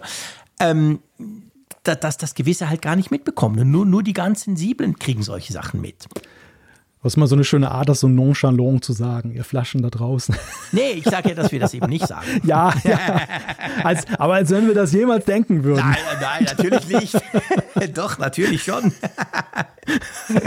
ja, aber du weißt, was ich meine. Also es, es geht ja, mir einfach ja. darum, ich finde solche Dinge spannend und ich stelle mir vor allem dann, wenn ich es jetzt umkehre auf die, die da, dem jetzt nachgehen, so nach dem Motto, du kriegst eine Mail vom Chef, hey, kann das sein, dass das Update, das wir da vor drei Monaten rausgespielt haben, das ANC schlechter macht? Das ist wohl gar nicht so einfach rauszufinden, oder? Also, weißt du, bei diesen Audiothemen ist es ja immer so, das habe ich schon bei den Lossless Codex festgestellt. Mhm. Da bin ich mal lost. Also, ich bin einfach so ein. bei den Lossless bist du lost. genau. Ein verlorener Fall, weil wir haben so viele Zuschriften auch mal bekommen dazu, wenn wir nicht die entsprechende Stimmt. Wertschätzung dafür hier geäußert ja. haben. Und äh, Leute mit super tollen Anlagen und super guten Ohren haben uns dann halt dann vorgeschwärmt, wirklich plausibel und nachvollziehbar warum das besser ist. Und ja. wo ich dann immer so gedacht habe, ja, da bin ich einfach, genau. genau, da bin ich einfach wie ein Elefant im Porzellanladen oder ein Kulturbanause oder so. Das, das, ich krieg's einfach nicht äh, aufs Brett bei mir. Aber ich finde, es ist halt die Diskussion, die wir jetzt geführt haben, ist insofern halt wichtig. Es gibt ja tatsächlich auch manchmal Software-Updates, die Probleme hervorrufen, Klar. die wirklich jeder sieht und hört. Nee, absolut. Und ähm, wir ordnen hier ja ein und gut, jetzt haben wir festgestellt, wir beide da muss schon mehr passieren, dass wir eine Verschlechterung feststellen. Genau, da muss schon einiges mehr kaputt gehen. Offensichtlich, genau. Jo, gut, lass uns zum nächsten Thema kommen. Und zwar zu einem Jubiläum, wobei ich weiß nicht, ob man das Jubiläum feiern würde. Und zwar ist es genau zehn Jahre her, dass Steve 2.0 gefeuert wurde.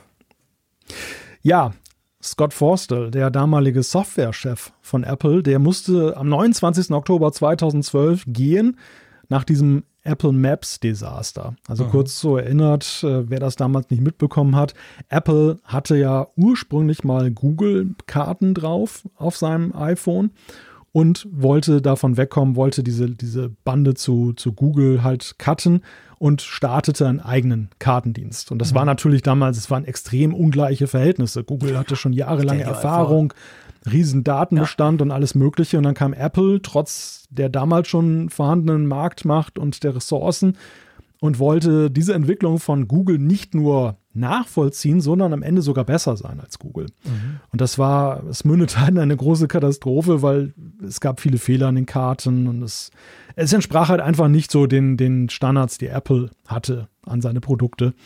Und äh, da war dann damals die Frage, Forster war nach dem Tod von Steve Jobs sowieso nicht unbedingt wohlgelitten. Ja. Er war nicht so der populärste Chef dort oder Chefkollege. Manche haben ihm ja nachgesagt, er hätte quasi nach dem Tod das Ego von Steve Jobs sozusagen konserviert und weitergeführt. Das ist auch nicht sehr schmeichelhaft. Ja, ja, er, er, galt ja aber ja vielen Analysten ja seinerzeit auch als potenzieller Nachfolger. Ja. Deshalb ja Steve 2.0, ja. weil er, er war extrem engagiert. Er war ja. ja auch, hatte eine sehr starke Bühnenpräsenz damals mhm. beim iPhone auch, wenn Software vorgestellt wurde.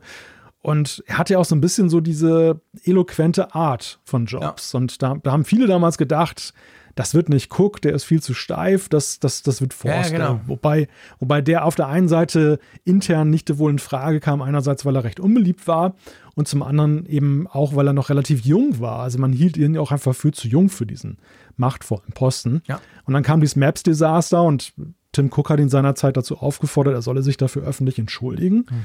Und das hat er halt abgelehnt. Auch so ein bisschen auf, mit Verweis auf Steve Jobs Philosophie nach dem Motto, wir entschuldigen uns doch nicht. Und ja, und ich meine, bei, bei Maps haben sie sich, erinnerst du dich, sie haben ja in den großen Zeitungen, in der New York Times und anderen, ja. haben sie so einen Entschuldigungsbrief quasi ähm, veröffentlicht mit der Aufforderung, man soll doch Third-Party-Map, Map-Apps, natürlich nicht ja. Google Maps, aber andere Apps runterladen. Ich meine, stell dir das mal ja. vor für Apple, das war ja ein, ein Desaster sondergleichens. Das war ein Desaster sondergleichen. Und naja, am Ende hat das halt dazu geführt, dass Tim Cook dann äh, Scott Forstall irgendwann im Oktober des Jahres 2012 zu sich nach Hause eingeladen hatte. Mhm und hat ihm dort eröffnet, dass, äh, dass es das jetzt gewesen ist. Das sind jetzt die Papiere, das ist deine Abfindung und das war's dann. Mhm. So ist es jetzt nachzulesen in diesem, diesem Buch äh, After Steve, was ich ja. jetzt gerade lese. Da mhm. war ich jetzt gerade bei dem Kapitel. Ja, und so endete die Ära Forstel, die allerdings dann auch ja massive Auswirkungen hatte für unser Erlebnis des iPhones, denn das war ja auch so der Dammbruch. Johnny Ive hatte ja schon länger so ein bisschen, naja, die Faust in der Tasche, was mhm. Forstel da trieb weil die Software, das Software-Design lag ja nicht bei Johnny Ive, ja, sondern es, es lag bei Forstel und seinen Leuten. Und die hatten ja diesen, wie hieß es noch, Skeuoformer Missen ja, oder Skeuomorphic genau. oder so. Dieses so, ich sag mal, dass das, das Bücherregal wird, ja. dass das analoge Bücherregal wird in der digitalen Software nachgebildet. Und Johnny Ive ist ja eher so ein Freund von weißen Flächen ja. und Flat. Schlichtheit, Flat genau. Design. Und das hat er ja dann, der hat dann die Macht übernommen danach, was, die, was das Software-Design anging. Und in iOS 7 sahen wir dann ja den großen Relaunch. Genau, da wurde dieses 3D-mäßige, dieses Tiefendesign quasi komplett abgeschafft und alles viel flacher. War natürlich ein Riesenschritt, also war der größte Designänderungsschritt in, in iOS eigentlich bis dato. Und ja, das war dann quasi so das letzte Überbleibsel eigentlich der Scott Forstall-Ära, das da noch rausgeputzt wurde. Dann 2013 kam das dann raus mit iOS 7. Ja, ja spannende Geschichte, oder? Ja, wie siehst du denn so rückblickend die Ära Forstall? Und äh, vielleicht muss man noch kurz sagen, was ist aus ihm eigentlich geworden? Im Gegensatz zu vielen anderen im Silicon Valley vom Alter her hätte er noch tausend Sachen machen können und hätte zum Beispiel auch eine Firma gründen können oder so. Aber er ist ja tatsächlich seitdem mehr oder weniger auf Tauchstation gegangen. Hat man ein Broadway-Musical irgendwie dirigiert, mhm. weil er auch noch eine, eine, Leidenschaft für Theater hat. Mhm. Aber sonst haben wir eigentlich ja. nicht mehr viel von ihm gehört. Nee, gesehen. das stimmt. Das ist tatsächlich wahr. Also er hat sich so auf die Philanthropie quasi, so eben gewisse Dinge, die ihn interessieren, zu unterstützen. Aber sonst hat er eigentlich nicht, nicht mehr, ist ja nicht mehr viel, ich will jetzt nicht sagen, er hat nicht viel gemacht, das ist total unfair, wenn man es nicht weiß, was einer zehn Jahre lang treibt. Aber ähm, in der Öffentlichkeit ist er zumindest nicht mehr aufgetreten. Gab es nicht mal noch irgendwie so eine Anklage wegen sexuellem Missbrauch? War da nicht in der MeToo-Ära noch irgendwas? Puh, da bin ich. Meine, das habe ich jetzt gerade nicht in Erinnerung. Ich muss nicht, dass ich es plötzlich noch verwechsle, aber ich meinte, da sei ja. auch noch irgendwas gewesen. Aber ich will da gar nichts gesagt haben. Ich bin tatsächlich, das habe ich jetzt nicht ähm, recherchiert. Ich hatte das nur irgendwie im Kopf mhm. rumschwirren. Aber ja, also, ja, du, ich meine, das ist natürlich immer schwierig, wenn jemand quasi mit so einem Knall dann halt gehen muss auch und mit einem, ja, ich meine, konnte jeder drauf gucken, oh, Apple macht einen Kartendienst, guck mal, wie peinlich. Das war natürlich tatsächlich peinlich. Andererseits muss man sagen, er hat natürlich in den ganzen Jahren vorher, hat er ja iOS massiv vorangetrieben. Also er war ja einer der Köpfe auch, die überhaupt aus iOS salopp gesagt, so eine große Sache gemacht haben. Weißt du, am Anfang, wir hatten ja nicht mhm. mal Apps, das weißt du ja, das erste iPhone hatte ja nur diese Web-Apps, weil Steve Jobs es eigentlich blöd fand. Und er war dann schon auch einer der Scott, der, der dann da auch drauf gedrungen hat, da mehr draus zu machen. Und iOS, oder am Anfang hieß es ja iPhone OS, glaube ich, hat sich ja dann schon bis eben iOS 6 massiv ja auch schon weiterentwickelt, kam immer mehr, immer mehr Funktionen dazu. Also ich will, ich will sein, sein Tun in der Zeit für Apple ja gar nicht, gar nicht schle schlecht machen. Im Gegenteil. Also ich glaube, er hat sehr viel gerissen. Aber ja, der Fehler war natürlich dann halt so epochal, da musste letztendlich was passieren, das ist schon klar. Die Frage ist halt, ja. und das haben ja viele gestellt, die Frage mhm. ist, wäre jetzt, und da müssen wir aufpassen, ist immer blöd, wenn man das sagt, aber wäre ja. Steve Jobs nicht gestorben, ob dann Scott Forstall, weil er ja einer der engsten Vertrauten von Steve Jobs war, ob er dieses Maps, dieses Apple-Karten-Debakel eventuell überlebt hätte bei Apple. Das weiß man halt ja, nicht, weil mit Steve Jobs ist natürlich sein größter Förderer ein Jahr vorher gestorben. Ja, das ist ganz schwer zu sagen und ähm, erst recht so diese Frage, was wäre aus Forstel geworden, mhm. wenn dieser Maps-Vorfall nicht gewesen wäre? Wäre er dann nicht trotzdem gegangen worden oder mhm. hätte er dann vielleicht noch höhere Wein anstreben können, tatsächlich bei Apple? Also ich, was, was ich halt eher sehe ist und deshalb lohnt auch der, der Zehn-Jahres-Rückblick. Mhm. Ähm, also erstmal, ich mochte Forstel eigentlich ganz gern. Ich fand mhm. den irgendwie, irgendwie immer so seine Art zu präsentieren, die fand ich sehr straightforward. Der hatte auch ähm, ich meine, mit Craig Federighi haben wir einen guten Nachfolger gefunden für das Thema Software. Der ja. macht das ja sehr eher lustig, ne? Und, und Forstel war so einer, der das sehr eloquent und, und gerade damals, ja. als es sehr viele Features gab, auch sehr so stringent und, und kurzweilig präsentiert hat. Mochte ich mal wirklich gerne. Ja. Die Frage aus der 10-Jahres-Rückschau ist, wir wissen ja mittlerweile, wer noch so alles gegangen ist und wie sich dieses Feld derer, mit denen sich Steve Jobs umgeben hat, denn da entwickelt hat. Und man kann ja schon ganz klar sehen, dass die ja, ich meine, mein Querdenker darf man heute nicht mehr sagen, weil das so negativ besetzt ist, ne? Aber diese, die, die Leute, die auch mal ein bisschen anders denken, die kreativen mhm. Geister, dass, dass die ja schon ein bisschen im, in der Defensive sind. Mhm. In der, in der ja, Rückschau. Also Johnny Ive parallel, der, der, hat, der hat sich vielleicht im ersten Moment gefreut, dass Forstall weg ist und dass er jetzt die Software angleichen kann. Aber wir wissen ja auch, wie das mit, mit Ive letzten Endes weiterging und dass der auch nicht mehr so wirklich glücklich geworden ist. Und das hatte auch was damit zu tun, dass sein Freund und Förderer Steve Jobs nicht mehr ja. da war. Und die Operations-Leute äh, um Cook, Jeff Williams und so weiter, die haben sich ja schon eben ein größeres Standing dann erarbeitet ja. in der ganzen Führungsriege. Und man sieht es ja eben auch, wie der Konzern sich weiterentwickelt hat. Also mhm.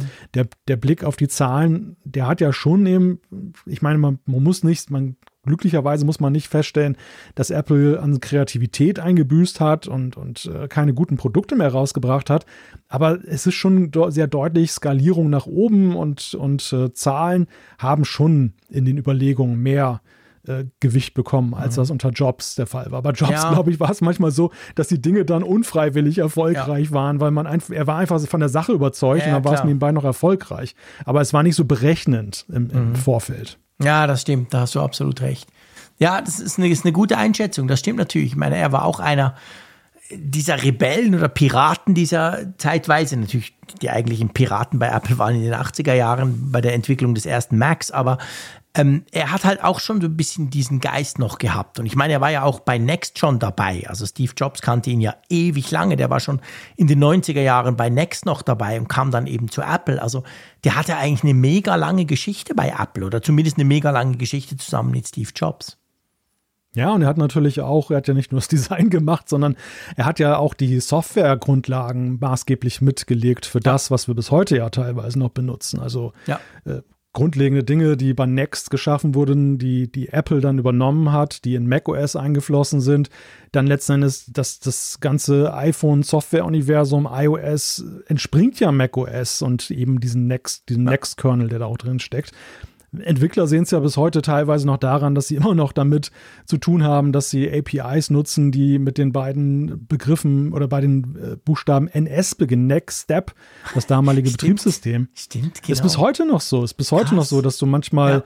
mit solchen äh, ja, APIs dann einfach da zu ja. tun hast, die mit NS anfangen. Ja. Und das, daran sieht man halt auch, und in dieser maßgeblichen Ära war Forstall hat eine ganz zentrale Figur, dem wir am Ende auch viel zu verdanken haben. Also ihn auf das Maps-Desaster zu reduzieren, nee, wäre wirklich unfair. Das wäre komplett unfair, definitiv, ja. Der Mann hat schon gute Arbeit geleistet. Ja, nee, mega und zwar über Jahrzehnte. Also hat der für Apple mega große Arbeit geleistet in diesem Bereich, den er da inne hatte. Und ähm, ja, das am Schluss war, war eigentlich ge gemessen auf die ganze Karriere eine nicht so eine große Sache, aber halt die eine extreme öffentlichkeitswirksam dann halt war und eine, eine riesige, ja, es war halt einer der ersten wirklich ganz, ganz üblen Shitstorms rund, rund bei Apple rum. Und das war dann halt, ja, das war dann halt so. Ja, es, es, und es war, glaube ich, aber auch so eine Frage einfach, da kam einiges zusammen. Seine Unbeliebtheit auf der einen Seite, dass man gerne gesehen hat, dass der Fehler ihm wahrscheinlich passiert ist, aber auf der anderen Seite eben auch, dass, dass Apple gerade in so einer Phase war, wo die Philosophie wechselte von, von Jobs auf Cook und ja. Cook eben auch sich freischwimmen musste, ja. gerade in dieser sensiblen Phase ähm, und zeigen musste, ich bin nicht einfach nur einer, der Steve Jobs nachäfft, der jetzt ja. zum Beispiel beim Antenna Gate wieder nur sagt, Stimmt. ihr haltet es falsch, sondern der jetzt eben eine neue Gang an den Tag legt. Und das wollte er machen, da erwartete er auch Loyalität und Gehorsam. Und das war sozusagen die Prüfung, an der Forstel gescheitert ist, ja. weil er sich an der Stelle einfach als illoyal erwiesen hat ja. gegenüber Cook. Genau. Und Cook war unter Zugzwang. Ja. Ja, ganz genau. Das ist genau der Punkt. Also ich glaube, das war einfach der Auslöser, aber da ist ganz viel mehr drumherum passiert und das dann letztendlich dazu geführt hat. Und übrigens, ich habe es jetzt nochmal schnell nachgeguckt, ich entschuldige mich in aller Form, dass mit diesem, mit diesem sexuellen Missbrauch, mit dieser quasi, mit diesen Vorwürfen, das war definitiv nicht Scott Forstall, das war Andy Rubin, der Erfinder von Android der ah. bei Google war. Sorry, ich tut mir mega leid, dass ich das verwechselt habe, will da gar nichts Falsches gesagt habe. Der hatte diese Probleme auch bei Google. Google hat ihn dann teilweise sogar beschützt. Das war ein ziemlicher Skandal ähm, vor ein paar Jahren, aber das hat gar nichts mit Scott Forstall zu tun. Einfach, dass das hier nochmal ganz klar ist, das war mir jetzt gar nicht recht. Gut, wollen wir den nächsten Punkt machen oder zum nächsten genau. Punkt kommen? Um Zahlen. Den haben wir ja schon so ein bisschen angeschnitten vorhin. Ja, genau, es geht um Zahlen. Ja, es führt ja kein Weg dran vorbei, denn wir haben jetzt die Quartalzahlen gesehen für mhm. das äh, Quartal von äh, Juli bis Ende September. Genau. Und dort hat Apple ja, wieder zugelegt. Mega. Sie hatten ein ganz tolles Quartal und vor allem, sie waren eigentlich, man kann sagen, alleine auf weiter Flur. Alle anderen haben im Moment schlechte Quartale schon ausgewiesen. Egal ob Microsoft, Amazon wurde ja abgestraft, von Facebook wollen wir gar nicht reden. Auch Google hat Probleme und, und, und. Ja, und Apple eigentlich als einziger dieser ganz großen äh, Top Silicon Valley Firmen trotzt noch dieser aktuellen, diesen, diesen Problemen rundherum. Sie haben ein super Quartal hingelegt. 8% Umsatzsteigerung, äh, ja, und, und, und. Also die, die Zahlen sind alle mega gut. Einfach der Ausblick, wir haben es am Anfang schon gesagt, ist eingetrübt. Ja, und das iPad ist ja der kleine Sorgenfaktor gewesen. Ne? Also Wachstum genau. überall, aber das schwächelt ja tatsächlich. Das auch schon vor schwächelt. der Neuvorstellung. Ja gut, aber das wird natürlich jetzt verändert mit diesen genialen Neuvorstellungen von, von Anfang Oktober. Ich bitte dich. Da kann ja nichts mehr schief gehen. Da kann ja überhaupt nichts mehr schief gehen. Das ist überhaupt kein Problem. Wir können einen Haken dran machen beim iPad. Ja, nee, das, das ja. wird wahrscheinlich weitergehen, die Probleme des iPads. Da hast du recht, genau. Das ist eigentlich das, was schwächelt. Im Unterschied zum Mac, der ja zugelegt hat. Also die Mac ging es glänzend vor allem auch dürfte wahrscheinlich das MacBook Air da schon ein bisschen reingespielt haben, oder? Ja, klar. Das ist einfach ein Publikumsliebling. Ja. Und das, das hat natürlich massiv dem Mac dann auch genützt, einfach ja. in der Sparte. Genau, weil sonst kam ja nicht so viel in diesem Quartal Neu, Neues an Mac. Gut, man kann sagen, der Mac Studio und so, der, die, die kamen, die waren überhaupt erstmal verfügbar in dem Quartal. Aber ja, aber nee, das iPad, pff, was denkst du? Ist es einfach das Problem, was wir ja oft sehen beim iPad, dass halt die Leute irgendwann sagen, jetzt brauche ich iPads. Wenn dann dann gerade das geile Gerät ist, dann wird ein iPad gekauft. Aber dann hat man eben viel länger an diesem iPad Freude und wenn dann eben nicht irgendeine Mega-Revolution kommt, kauft niemand ein iPad. Das ist ganz vereinfacht ausgedrückt. Ja, schwer zu sagen. Also vermutlich hätte der Mac sich jetzt ja auch so entwickelt wie die iPad-Sparte, wenn das MacBook Air nicht rausgekommen Gell? wäre. Ja. Und wir hatten jetzt einfach nur auch beim iPad kein Gerät, was die Leute jetzt massenhaft in den Laden gezogen hat. Und mhm. dieser Sondereffekt Corona mit Homeschooling und Homeoffice, der hat jetzt auch wieder nachgelassen. Die Leute sind A ausgestattet, B ist ja eher bei einigen sogar wieder Präsenzarbeit angesagt. Mhm. Also das, das Update oder Upgrade der Hardware ist abgeschlossen. Vielleicht hat das so ein bisschen da so reingespielt. Das ist schwer zu sagen, weil mhm. wir auch ja nicht wissen, wie sich diese Zahlen aufgliedern. Also wo da ja. jetzt dann bei den iPads da der, der Hase im Pfeffer liegt. Es ist auf jeden Fall bemerkenswert. Das iPad hat ja immer wieder mal mit so Schwankungen auf sich aufmerksam gemacht bei den Quartalzahlen. Ich möchte fast sagen, es war die volatilste ja, Sparte von den ganzen absolut. Geräten. Ja. Und das ist natürlich schon so ein bisschen so ein Hammerschlag jetzt mit Blick darauf, dass ja meine Prognose für die iPads ja auch ist, dass das, was Apple da jetzt gemacht hat, sich womöglich da so dahingehend auswirken könnte, dass vielleicht die Leute diesen Anstieg der Preise da nicht mehr mitgehen. Ja. Also dass dann eben doch einige ja. länger ihr altes iPad benutzen oder absolut vielleicht gar nicht auf dem ja. iPad gehen, weil sie es nicht unbedingt brauchen. Also ich, ich sehe das ganz genau gleich wie du. Gerade, ich, ich glaube eben gerade dort sind unter Umständen die Leute sogar noch ähm, noch heikler, wenn der Preis so stark steigt. Und zwar einfach aus der Überlegung, dass sich, wenn du schon ein iPad hast, dann drängt sich sehr oft ein Neukauf nicht auf. Und der Neukauf drängt ja. sich oftmals weniger auf als beim iPhone. Je nachdem, wie alt dein Smartphone ist, denkst du, hey, okay, es nervt mich zwar, es ist teurer geworden, aber hey, das brauche ich so viel, das ist so ein wichtiges Gerät. Und das iPad hat in, im Allgemeinen ja nicht genau diesen Stellenwert wie das Smartphone. Demzufolge, wenn du schon eins hast, sagst du, ach komm, ich behalte das noch ein Jahr. Und wenn du keins hast, sagst du vielleicht, ja komm, pff, so wichtig ist auch wieder nicht, ich schiebe den Kauf noch auf. Das denke ich auch. Ja, und der andere Punkt ist halt der, dann beim iPad, es gab ja schon mal den Versuch von Apple, dass äh, die Nutzer, wie jetzt beim iPhone aktuell, in den Pro-Bereich zu mhm. ziehen. Dass man sagt, ja, genau. die Pro-iPads sind so attraktiv, ihr müsst ein Pro-iPad kaufen. Es gibt zwar auch Standard-iPads, aber ach, braucht ihr gar nicht unbedingt. Und, ja. Oder man, man nimmt jetzt das Standardmodell, das, das Einstiegsmodell und macht es dann halt, man setzt den Preis so hoch, dass mhm. man dann sagt, okay, es ist näher dran an den Pro-Geräten. Und was beim iPhone funktioniert, muss beim iPad nicht zwangsläufig funktionieren. Das haben wir einmal gesehen. Die, die Antwort darauf war ja gerade das günstige Einstiegs-iPad, was wir damals hier auch ja im Apfelfunk gefeiert haben ja. und was ja dann auch in den Quartalzahlen deutlich Wirkung gezeigt Absolut. hat. Gerade weil auch Apple attraktiv wurde für Schulen und für viele Nutzer, die eben auch auf Budgets achten müssen. Mhm. Klar, die haben jetzt noch das neunte Generations-iPad, aber ja, so ein bisschen ist das für die natürlich auch jetzt keine gute Nachricht, dass sich das so entwickelt hat. Und man darf gespannt sein. Ja. Ja, ich bin auch wirklich sehr gespannt. Also das nächste Quartal wird super, super spannend, weil es einfach letztendlich ein bisschen, auch ein bisschen mehr zeigt, ob die Strategie, die Apple im Moment fährt, ob die dann, ob die, ob die aufgeht oder nicht. Gut. Ja, ja, genau. Dann lass uns doch mal wieder über Software reden. Wir haben vorhin über den ehemaligen Softwarechef gesprochen. Jetzt sprechen wir wieder über Software. Wir haben letzte Woche natürlich ganz ausführlich über Software gesprochen mit den vielen Updates, die kamen. Aber ihr wisst es, nach dem Update ist vor dem Update. Demzufolge hm, gucken wir schon, wir spielen es schon, sagen wir hier in der Schweiz. Also wir werfen schon einen Blick auf iOS 16.2 und iOS 16.3 und da eigentlich weniger auf die Features, sondern auf den Zeitplan. Und das sieht ein bisschen aus, als müssten wir noch relativ lange darauf warten, oder? Ja, also die 16.2 von iOS und von iPadOS, die wird wohl dann unser Vorweihnachtsgeschenk werden, wenn der Zeitplan stimmt, den Mark Gurman von Bloomberg berichtet. Also er sagt, Mitte Dezember soll das soweit sein, dass diese neue Version rauskommt. Mhm. Und er wirft auch schon einen Blick weiter in die Zukunft fürs Frühjahr, Februar, mhm. März. Da erwartet er iOS 16.3 und macOS Ventura 13.3. Warum mhm. ist das spannend?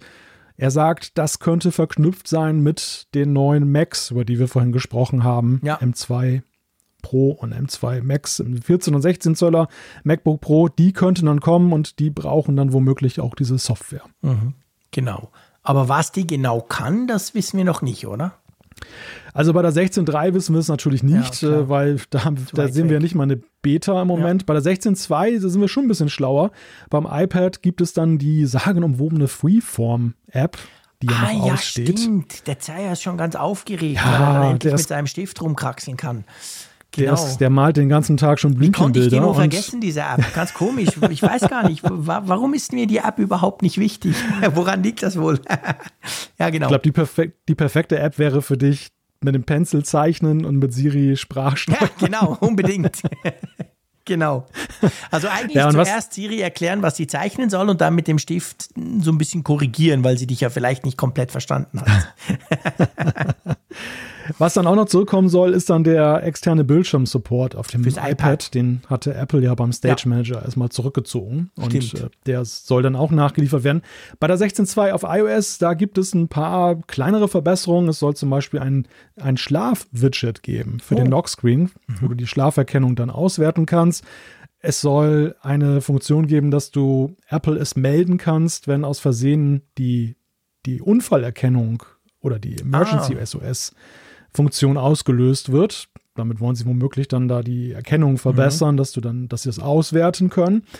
Und bei der Home App, da soll auch nochmal Hand angelegt werden. Die soll nochmal in der Architektur verändert werden, was natürlich wahrscheinlich vor allem mit Meta Ja. zusammenhängt. Ja, ich denke auch. Also da haben wir auch schon drüber gesprochen, dass man da halt sehr genau gucken muss, dass man das noch übersichtlich behält. Und da gibt es sicher das ein oder andere, was man auch unter der Haube noch verändern muss, weil ja dann zumindest perspektivisch in Zukunft viel, viel mehr Geräte draufkommen werden, die wir darüber steuern können. Und es ist jetzt schon relativ unübersichtlich teilweise. Ja, du, dann warten wir mal drauf. Also ich meine, ich freue mich grundsätzlich auf diese Updates. Finde das auch spannend. Da werden natürlich sicher auch der ein oder andere Fehler behoben. Man konnte ja auch bei den Live-Activities schon lesen, dass da noch so ein bisschen mehr gemacht werden soll. Die Aktualisierungszeiten sollen verändert werden, dass man dann zum Teil noch ein bisschen mehr Informationen schneller schicken kann. Also ja, schauen wir mal. Also sprechen wir vielleicht am 22. Dezember im Apfelfunk drüber. Ich gucke gerade, wann dann die Ich nächste sagen, Folge du bist so sicher, ist das am 22. September. Sehr schön. Dezember. Äh, De nicht Idiot, Dezember, natürlich, klar. Das ist, dann das ist dann eigentlich schon so unsere Weihnachtsfolge, wenn du so willst. Unsere Vorweihnachtsfolge, ja. Ja. Das ist gar nicht gerade. mehr so lange, mein Lieber. Weihnachten steht sozusagen vor der Tür. Ich beschenke mich dieses Jahr auch selber. An meinem Geburtstag erscheint auch ein Apfelfunk. Wie schön. Ah, ehrlich, an deinem Geburtstag? Das ist aber ja, cool. an der Woche drauf. Na An super, das drauf. gibt aber eine Riesenfeier. Da freue ich mich schon drauf. sehr, sehr schön. Gut, also das schauen wir dann, das ist in nicht mehr allzu ferner Zukunft. Ja, du, dann ähm, würde ich sagen, wir könnten eigentlich mal Richtung Umfrage der Woche peilen. Wobei natürlich Genau. die Frage jetzt ist, lassen wir die noch ein bisschen laufen? Die lassen wir noch Okay, laufen. wir Ja, also laufen, wir, oder? wir geben euch einen Zwischenstand, weil Genau. es sind ja tatsächlich jetzt schon, ich muss gerade mal aktualisieren, 1812 Leute haben schon teilgenommen super. an der Umfrage. Und wir haben euch gefragt, was war euer Update-Highlight im Oktober? Und dann mit 25,9 Prozent am Montagabend, muss man sagen, ganz knapp in Front ist iOS 16.1. Und dann mit ähm, 25,1 Prozent nicht weit dahinter ist gar nichts von alledem. Also unsere schöne Auflistung, ja, gibt viele, die sagen, pff, nee, das war nicht das Highlight. Was haben wir dann noch? iPadOS mit fast 22 Prozent, macOS Ventura immerhin 17,2, also immerhin und dann 8 Prozent, die sagen, keine Ahnung, äh, weiß ich nicht und 1,7 haben irgendwas anderes im Kopf. Was hältst du von diesem gar nichts von alledem? Ist das ein, ein Ausdruck von, ja, so wichtig waren die Updates nicht, wie ihr da tut? Ja, das ist, man, man stellt natürlich fest ja bei der Software, dass die immer mehr spezialisiert ist A, auf bestimmte Bedürfnisse und B auch voraussetzt bei, bei einigen Highlights, dass du die aktuellste Hardware hast. Also ich habe Stimmt. gerade jetzt mit Blick auf den Stage Manager schon vernommen von vielen, die auch gesagt haben, ich habe ein iPad, das das gar nicht unterstützt. Also ich Stimmt. würde ihn gut finden, aber ich bekomme ihn nicht zu Gesicht. Ja. Und das äh, ist natürlich dann eine Fraktion. iOS 16.1 hat jetzt ja eher nachgeliefert mit der geteilten Fotomediathek und den Live Activities. Das war dann, ist erstaunlich, dass es überhaupt so als Highlight, als größtes Highlight wahrgenommen wurde. Mhm. Ja, stimmt. und- Also insgesamt muss man ja schon sagen, wir haben 25, 25 plus 18, also ja schon einen erkläglichen Anteil, die da auch gesagt haben, die, die wirklich unter diesen Updates für sich ein Highlight Ja. entdeckt haben, also drei, knapp drei Viertel. Ja, klar. Und äh, das ist ja, spricht ja schon für die Software eigentlich, dass das so ist. Ja, absolut. Ja, ich finde auch. Also das, das haben sie eigentlich gut gemacht. Also ich finde da bei 16.1, natürlich kann man sich ärgern, wenn man ein iPad hat, das nicht unterstützt wird und dieses Hauptfeature quasi nicht kann. Das verstehe ich voll und ganz. Aber auf der anderen Seite muss man sagen, haben sie da eigentlich auch wirklich schöne Features gelegt und, und vor allem gebracht und die, die einen nicht verärgern, sage ich mal. Bei iOS 16 habe ich dann so nach der Anfangseuphorie durchaus der ein oder andere Bug, der hat mich dann verfolgt und der hat mich auch geärgert, wochenlang. Und hier ist es eigentlich anders. Hier kriegen wir neue Funktionen, die Bugs wurden gefixt. Und jetzt, Stand jetzt, klar, es ist erst eine Woche, aber muss ich sagen, ich finde, es läuft extrem stabil. Sowohl der Mac wie das, iOS, also ja. wie das iPhone, wie auch das iPad. Also ich bin im Moment, Stand jetzt, gerade sehr zufrieden mit der Software. Ja, dem, dem schließe ich mich Und das sage ich selten, Freunde. Wahrlich. Wahrlich, gell? So, wir haben natürlich eine neue Frage der Woche, die wir euch am Mittwochabend dann stellen, wenn ihr das Ganze, oder Mittwochnacht auf Donnerstag, wenn ihr das Ganze seht. Was ist denn unsere neue Frage? Ja, wir gehen mal ins Detail und wollen euch auf den Zahn fühlen, ob ihr ein bestimmtes neues Feature, das plattformübergreifend jetzt angeboten wird, nutzt, nämlich die geteilte Fotomediathek. Die Frage ist, nutzt du die neue geteilte Fotomediathek? Dann habt ihr die Möglichkeit zu sagen, ja, nein oder pff, weiß ich nicht. Ähm, geht natürlich auch. Gut, Zuschriften unserer Hörerschaft. Wir haben wieder einiges Cooles bekommen. Und wir haben da eine ganz, ganz lange Liste. Und wenn du magst, darfst du einfach mal irgendwo loslegen. Ja, wir sind ja sogar mit Zeit gesegnet, also sehr praktisch. Ja, cool, absolut. Ich nehme mal den Jörn als erstes. Mhm. Das war ein Thema, das hat tatsächlich viele oh, ja. bewegt und auch zu Zuschriften äh, gebracht, nämlich das Thema mit der Dual-SIM und der Frage, ja, kann man das irgendwie besser steuern, welche Rufnummer dann noch aktiv ist und so. Und Jörn hat dazu geschrieben, nun habe ich eine Anregung für die Frage mit Dual-SIM und Automation. Ich habe das Problem früher mit einem GSM-Code gelöst. Sternchen Raute 004 Sternchen war, glaube ich, die Umleitung auf die Mailbox. Dies habe ich nun als Kontakt gespeichert. So konnte ich die dienstliche Nummer schnell auf die Mailbox schalten. Eventuell kann man das ja nun mit dem Fokus automatisieren. Und sehr schön, ich klinge mich da ein, finde ich sein PS, das er noch geschickt hat, hat mir zu denken gegeben, aber müssen wir kurz diskutieren. Er sagt, ich finde euren Podcast genial. Das ist super, vielen Dank dafür, Jörn. Auch wenn ich die erste von mir gehörte Folge, er ist bei Folge 333 eingestiegen, also sozusagen ein Neuhörer, nur zu Ende hörte, weil mein Handy im Kofferraum lag. Ich fragte mich so nach 20 Minuten Wetterdiskussion, ob ich den falschen Podcast erwischt hatte. Ja, das kann man uns durchaus vorwerfen, oder? Ja, wobei ich finde diese, diese Konstellation interessant. Da lag also dieses Handy ja, fand ich immer auch. im Kofferraum genau. und hat aus irgendeinem Grunde den Podcast abgespielt. Entweder vergessen oder ja, vielleicht. Keine Ahnung. Ich, ich habe es so interpretiert, er wollte den schon hören. Er hat ihn vielleicht das mal ja. gesehen und Tech und Apple, ja cool. Hat ihn gehört und fand wahrscheinlich nach sieben Minuten, äh, das ist das Falsche, das kann ja nicht sein, was ist das für ein Quatsch. Konnte es aber nicht abstellen, weil das Ding ja hinten im Kofferraum lag und hat zum Glück diese ersten 20 Minuten sozusagen überstanden und danach dann freundlicherweise gemerkt, dass wir vielleicht doch nicht so schlecht sind. Das ist mit Abstand die geilste Geschichte, wie jemand zum ja, Apfelfunk gekommen ist. Großartig. Also wirklich sehr, sehr, sehr cool. Quasi dank dem Kofferraum, eigentlich dank, dass du nicht an dein Handy gekommen bist, bist du uns jetzt als Hörer erhalten geblieben. Das freut uns sehr. Vielen Dank dafür. Da, da, fällt mir aber auf, wir haben diesmal gar nicht über das Wetter gesprochen. Nein, wir haben wirklich tatsächlich überhaupt nicht über das Wetter gesprochen. Ja, wir haben ja erst gerade über das Wetter gesprochen. Wir haben am ja. Mittwochabend aufgenommen, jetzt ist eben schon Montagabend. Ähm, ja, genau. Wir haben übrigens auch nicht drüber gesprochen, warum wir das am Montag machen. Es war ja nicht nur wegen Halloween, damit ich mal mein Mischpult ausprobieren kann, oder? Ach stimmt, haben wir gar nicht gesagt. ich glaube, wir haben es nicht auf. Wir haben ein paar Mal waren wir kurz davor, aber dann haben wir uns wieder mal ablenken lassen. ja, nein, es sind tatsächlich Terminschwierigkeiten, die uns dazu bewogen ja. haben, einen anderen Aufnahmetermin zu suchen. Ich bin am Donnerstag, muss ich sehr früh raus, weil ich nach Hannover fahre.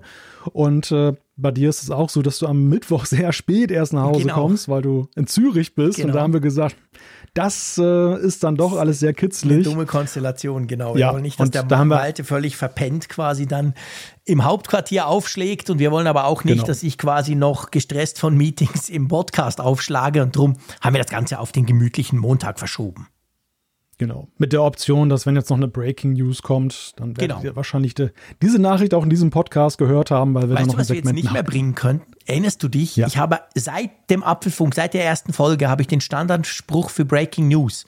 Wir hatten das ja schon ein paar Mal, so dass wir eine Folge voraufgezeichnet, Ferienfolgen früher und so. Und dann habe ich ja immer gesagt, ja, so wenn, wenn Apple dann doch Twitter kauft, dann, dann machen wir noch was. Das können wir jetzt nicht mehr bringen. Glaub, Wieso? Ja, ich glaube, Twitter ist jetzt vorderhand mal bei einem anderen gelandet. Ach so, weißt du? Wegen Twitter. Ja, früher immer gesagt, ja, wenn Apple dann Twitter kauft, uh, dann müssen wir dann, ja, dann, dann ja. machen wir noch schnell was, dann bauen wir noch was ein. Aber diese Breaking News werden wir nicht mehr erleben. Aber falls was anderes passieren sollte, wo wir finden, doch, das muss in den Podcast, dann würden wir gucken, dass wir uns am Mittwoch doch noch irgendwie zusammenschalten. Aber ja, ich rechne eigentlich im Moment nicht damit. Ja, und selbst wenn ein 10-Minuten-Segment aufzunehmen ja. und einzufügen, das geht halt genau. immer noch viel schneller, als die gesamte Folge Absolut. aufzunehmen. Genau. Und deshalb ist es einfach so eine strategische Über Überlegung gewesen. Zumal wir haben jetzt ja auch November. da passiert ja auch yeah, nichts. es passiert sowieso nichts, genau. Wir sind ja im November, da ist sowieso wir, absolut alles ruhig. Wir können eh rumquatschen, wie wir genau, wollen. Genau, du hast völlig recht. Ich würde mal überspringen und zwar zum Sandro. Ja. Der hat uns ein Feedback geschickt, finde ich auch sehr wichtig und spannend und gebe das gerne auch quasi weiter. Und zwar, er schreibt, ich habe ein M1 iMac 24 Zoll in Orange. Da ich sehbehindert bin, musste ich nach der Installation verschiedene Einstellungen wie Farben umkehren, Kontrast, Helligkeit umstellen, damit es für mich stimmt. Nun scheinen die Farben nicht mehr korrekt angezeigt zu werden. Die sagt zumindest meine Frau. Wir können aber nicht ausfindig machen, welche Einstellung falsch ist, dass die Farben komisch dargestellt werden. Nun meine Frage. Gibt es eine Möglichkeit, nur die Einstellungen zurückzusetzen? Denn ich möchte den iMac nicht komplett zurückzusetzen. Wir haben auch bereits mittels einem Test-Account getestet, ob der Bildschirm und die Grafikkarte funktionieren und im Test-Account sah dann eben alles gut aus. Und dann hat er noch eine Frage zum Smart Home Standard, dem neuen Matter. Die haben da ein System von ABB Free at Home zu Hause, wo sie alle Lichter und Storen mit Alexa steuern können. Und er fragt sich da, ob man denn das dann in Zukunft unter Umständen eben statt mit Alexa mit Siri steuern könnte. Wollen wir das zu den Einstellungen? Kann man die global zurücksetzen? Puh, das ist in der Tat eine gute Frage. Ich habe mal so ein bisschen gegoogelt, ich habe was gefunden, so quasi, ähm, wenn du auf die Library gehst, also bei Mac und dann dort in die Preferences und dann dort unter System Configuration und dort alles rauslöscht in diesem Ordner, dann soll er wohl quasi dort speichert er irgendwie das zu zwischen. Aber ich weiß nicht, wie alt das Ganze schon ist und war dann auch nicht so ganz sicher, ob man das wirklich so machen sollte. Aber vielleicht, ich gebe das gerne weiter, weil als ich es gelesen habe, dachte ich, ja, das ist ja doof. Ist ja doof für den Sandro. Also da müsste, vielleicht hat ja unsere Hörerschaft eine Lösung. Die würden wir dann einfach, wenn wir was kriegen, entweder weiterleiten oder bringen. Ja, ich habe jetzt hier gerade mal den Löschassistent der Systemeinstellungen aufgemacht, aber abgebrochen, bevor hier was. Hey, du, du, ich bitte dich jetzt während der Podcastaufnahme, lass das sein. dann sind plötzlich alle Soundkarten weg, alles und tschüss. Wofür ist der rote Knopf? Genau, wofür ist der rote Knopf? Das war Malte aus ähm, Wilhelmshaven. Ich beende den Podcast jetzt alleine hier. er hat sich gerade weggeschossen. Ja. Nein, ähm, Nein, du hast, du hast, du hast dort ja die Möglichkeit, es gibt ja dieses Einstellungen und Inhalte löschen. Und ich weiß zumindest vom iPhone, du kannst ja irgendwie separat auch die Einstellungen dort zurücksetzen und die. Kann man das am Mac denn auch? Ja, das ist die Frage. Ich meine, der ist ja jetzt, der ist jetzt ja dem iPhone Stimmt, näher, der ist auch fast ein, ein, ähnlicher ein geworden. geworden, ja. Ja, ja, also insofern kann es ja sein, dass die das übernommen haben. Ich Aber ich nicht. will das jetzt nicht hier zu weit treiben, nee, nee. um das herauszufinden. Nee, nee, das nicht. Aber da ja unsere Hörerschaft sowieso viel schlauer ist als wir zwei hier, vielleicht hat einer eine Lösung für den Sandro, dann dürft ihr uns das gerne mitteilen. Ähm, das wäre natürlich cool. Und zur anderen Frage von dir, Sandro, ähm, Thema Smart Home. Theoretisch schon, klar. Also wenn ABB Free at Home, wenn dieses System quasi Matter unterstützt, mit einem Update zum Beispiel, dann wäre es an und für sich möglich, dass dann eben auch Siri das Ganze lernt und kann. Die Frage ist halt so ein bisschen, ich glaube, im Moment sind Lichter sind drin im Matter-Standard, also Lichtsteuerung. Ich weiß nicht, ob Storen schon drin sind. Kameras, weiß ich, sind nicht drin. Also in diesem momentanen Standart von, von Matter sind zum Beispiel Kameras nicht drin. Also die kannst du noch nicht fremde Kameras ansteuern. Wie es bei Storensteuerungen ist, das weiß ich gar nicht. Übrigens ein schweizerisches Wort. Ich hab, musste nämlich gerade mal googeln, was eine Store überhaupt ist. Stimmt. Äh, wie heißt das bei euch? Ja, also hier in der Übersetzung Volley. heißt es Genau, oder Jalousie. Jalousie, stimmt. Auch. Genau, ist auch ein lustiges Wort. Du hast recht, genau. Storen, Schweizere, ja. Store, Rollo, Jalousette, aufrollbares schräge Sonndach, Markise. Also okay, alles klar. Also genau, also ähm, jetzt weißt du, was er meint. Ja. Stimmt, siehst du blöd, wenn der Schweizer das vorliest. Das fällt dem gar nicht ein, dass man das nicht verstehen ja. Ja, ich, ich, ich, lerne immer was dazu. der Sandro ist nämlich Schweizer. Ich kenne ihn sogar. ähm, Ach so. Ja, ich bin ihm schon, schon begegnet. Ähm, also auf jeden Fall theoretisch, die Möglichkeit ist da, ja klar. Aber ja, eben, es braucht dann natürlich ein Update. Also der Hersteller, in dem Fall jetzt ABB von dem System, muss natürlich da ein Update liefern, dass das System diese Sprache quasi lernt. Und dann wäre es theoretisch möglich, du könntest sicher dann die Lichter wahrscheinlich ausschalten, ob du eben den, den, den, die Jalousie auch runterlassen kannst oder nicht, das weiß ich jetzt gerade nicht. Ich glaube ich glaub aber, diese Steuerung ist auch drin jetzt schon. Da habe ich nämlich mal so eine Demo gesehen. Das finde ich immer cool, wenn man das alles per Sprache machen kann. Wir haben ja noch so, das weißt du ja, wir haben so ganz alte Läden, weißt du, außen, die du so richtig mhm. so von Hand zuklappst. Ja. Da ist natürlich schwierig, mit das Ganze technisch so. zu machen. Ja, ihr habt so, glaube ich, so wie, wie, wie man sich das am Mittelmeer vorstellt, ne? So wo dann, wenn das Siesta ist, dann zugeklappt Genau, ja, einfach so außen. Wir haben so blaue Läden, genau, ja. die du dann zuklappst. Und die zu motorisieren ist, das wäre ein bisschen übertrieben und ich weiß auch nie, ob es geht. Das ist ein Fall, das ist ein Fall für Lego Technik. Da muss Kollege Reimann ja, mal vorbei. Genau, vielleicht könnte basteln. man da was basteln. wer, wer, wer weiß. genau. Ja, du magst du noch eins machen? Ja, wen soll ich dann mal nehmen? Also wir haben zwei kritische Anmerkungen.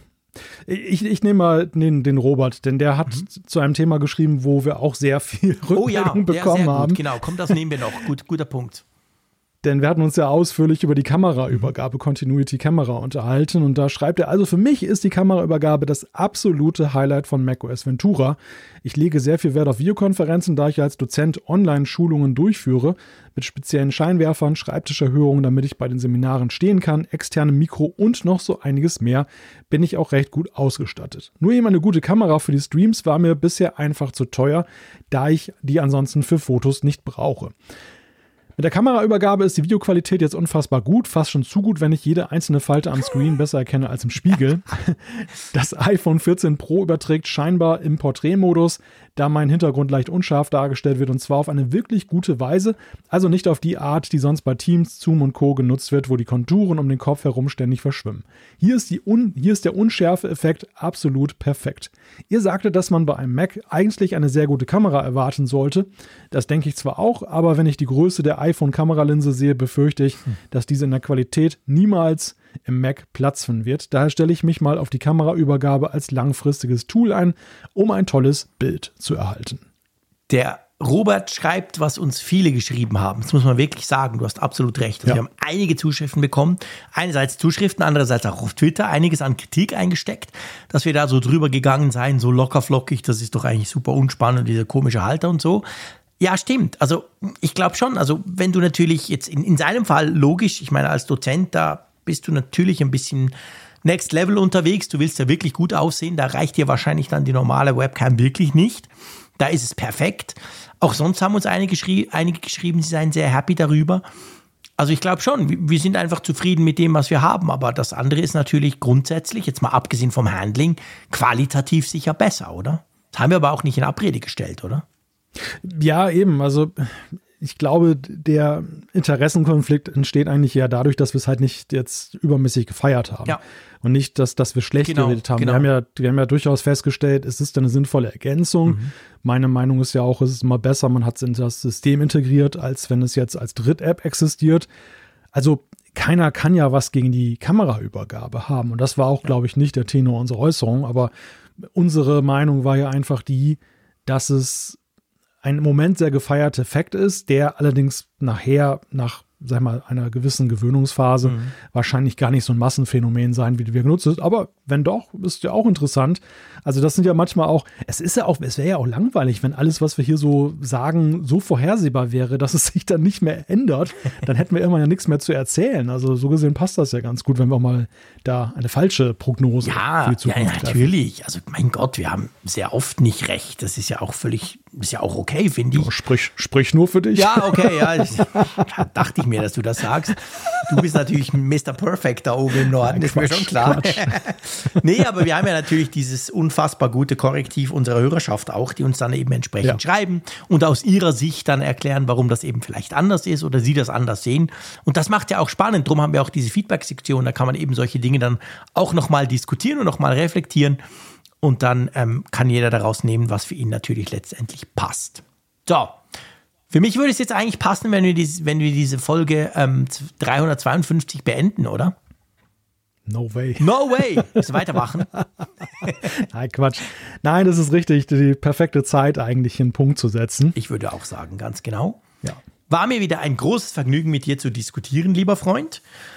Ich freue mich schon auf nächste Woche, dann wieder ganz normal, also normal nicht nur in der Ausstrahlung, das wird ja auch dieses Mal normal sein, sondern eben auch in der Voraufzeichnung, beziehungsweise, dass wir dann am Mittwoch wieder aufzeichnen. Mal gucken, was bis dahin alles wieder passiert ist, was es an neuen Gerüchten gibt oder sonstigen Dingen. Ich freue mich drauf, ich freue mich auf euer Feedback, ich freue mich überhaupt auf euer Dabeisein, wie ihr immer aktiv teilnehmt an diesem Podcast. Das finde ich nach wie vor, auch wenn es jetzt dann bald sieben Jahre sind, einfach unglaublich spannend, das mitzuerleben. Und ja, macht's gut, passt auf euch auf und tschüss aus Bern.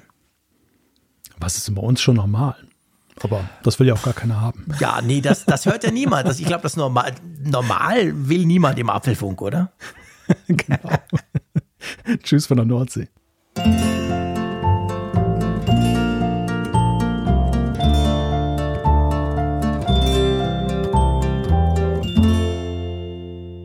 Immer auf Empfang mit Funkgerät, der App zum Apfelfunk.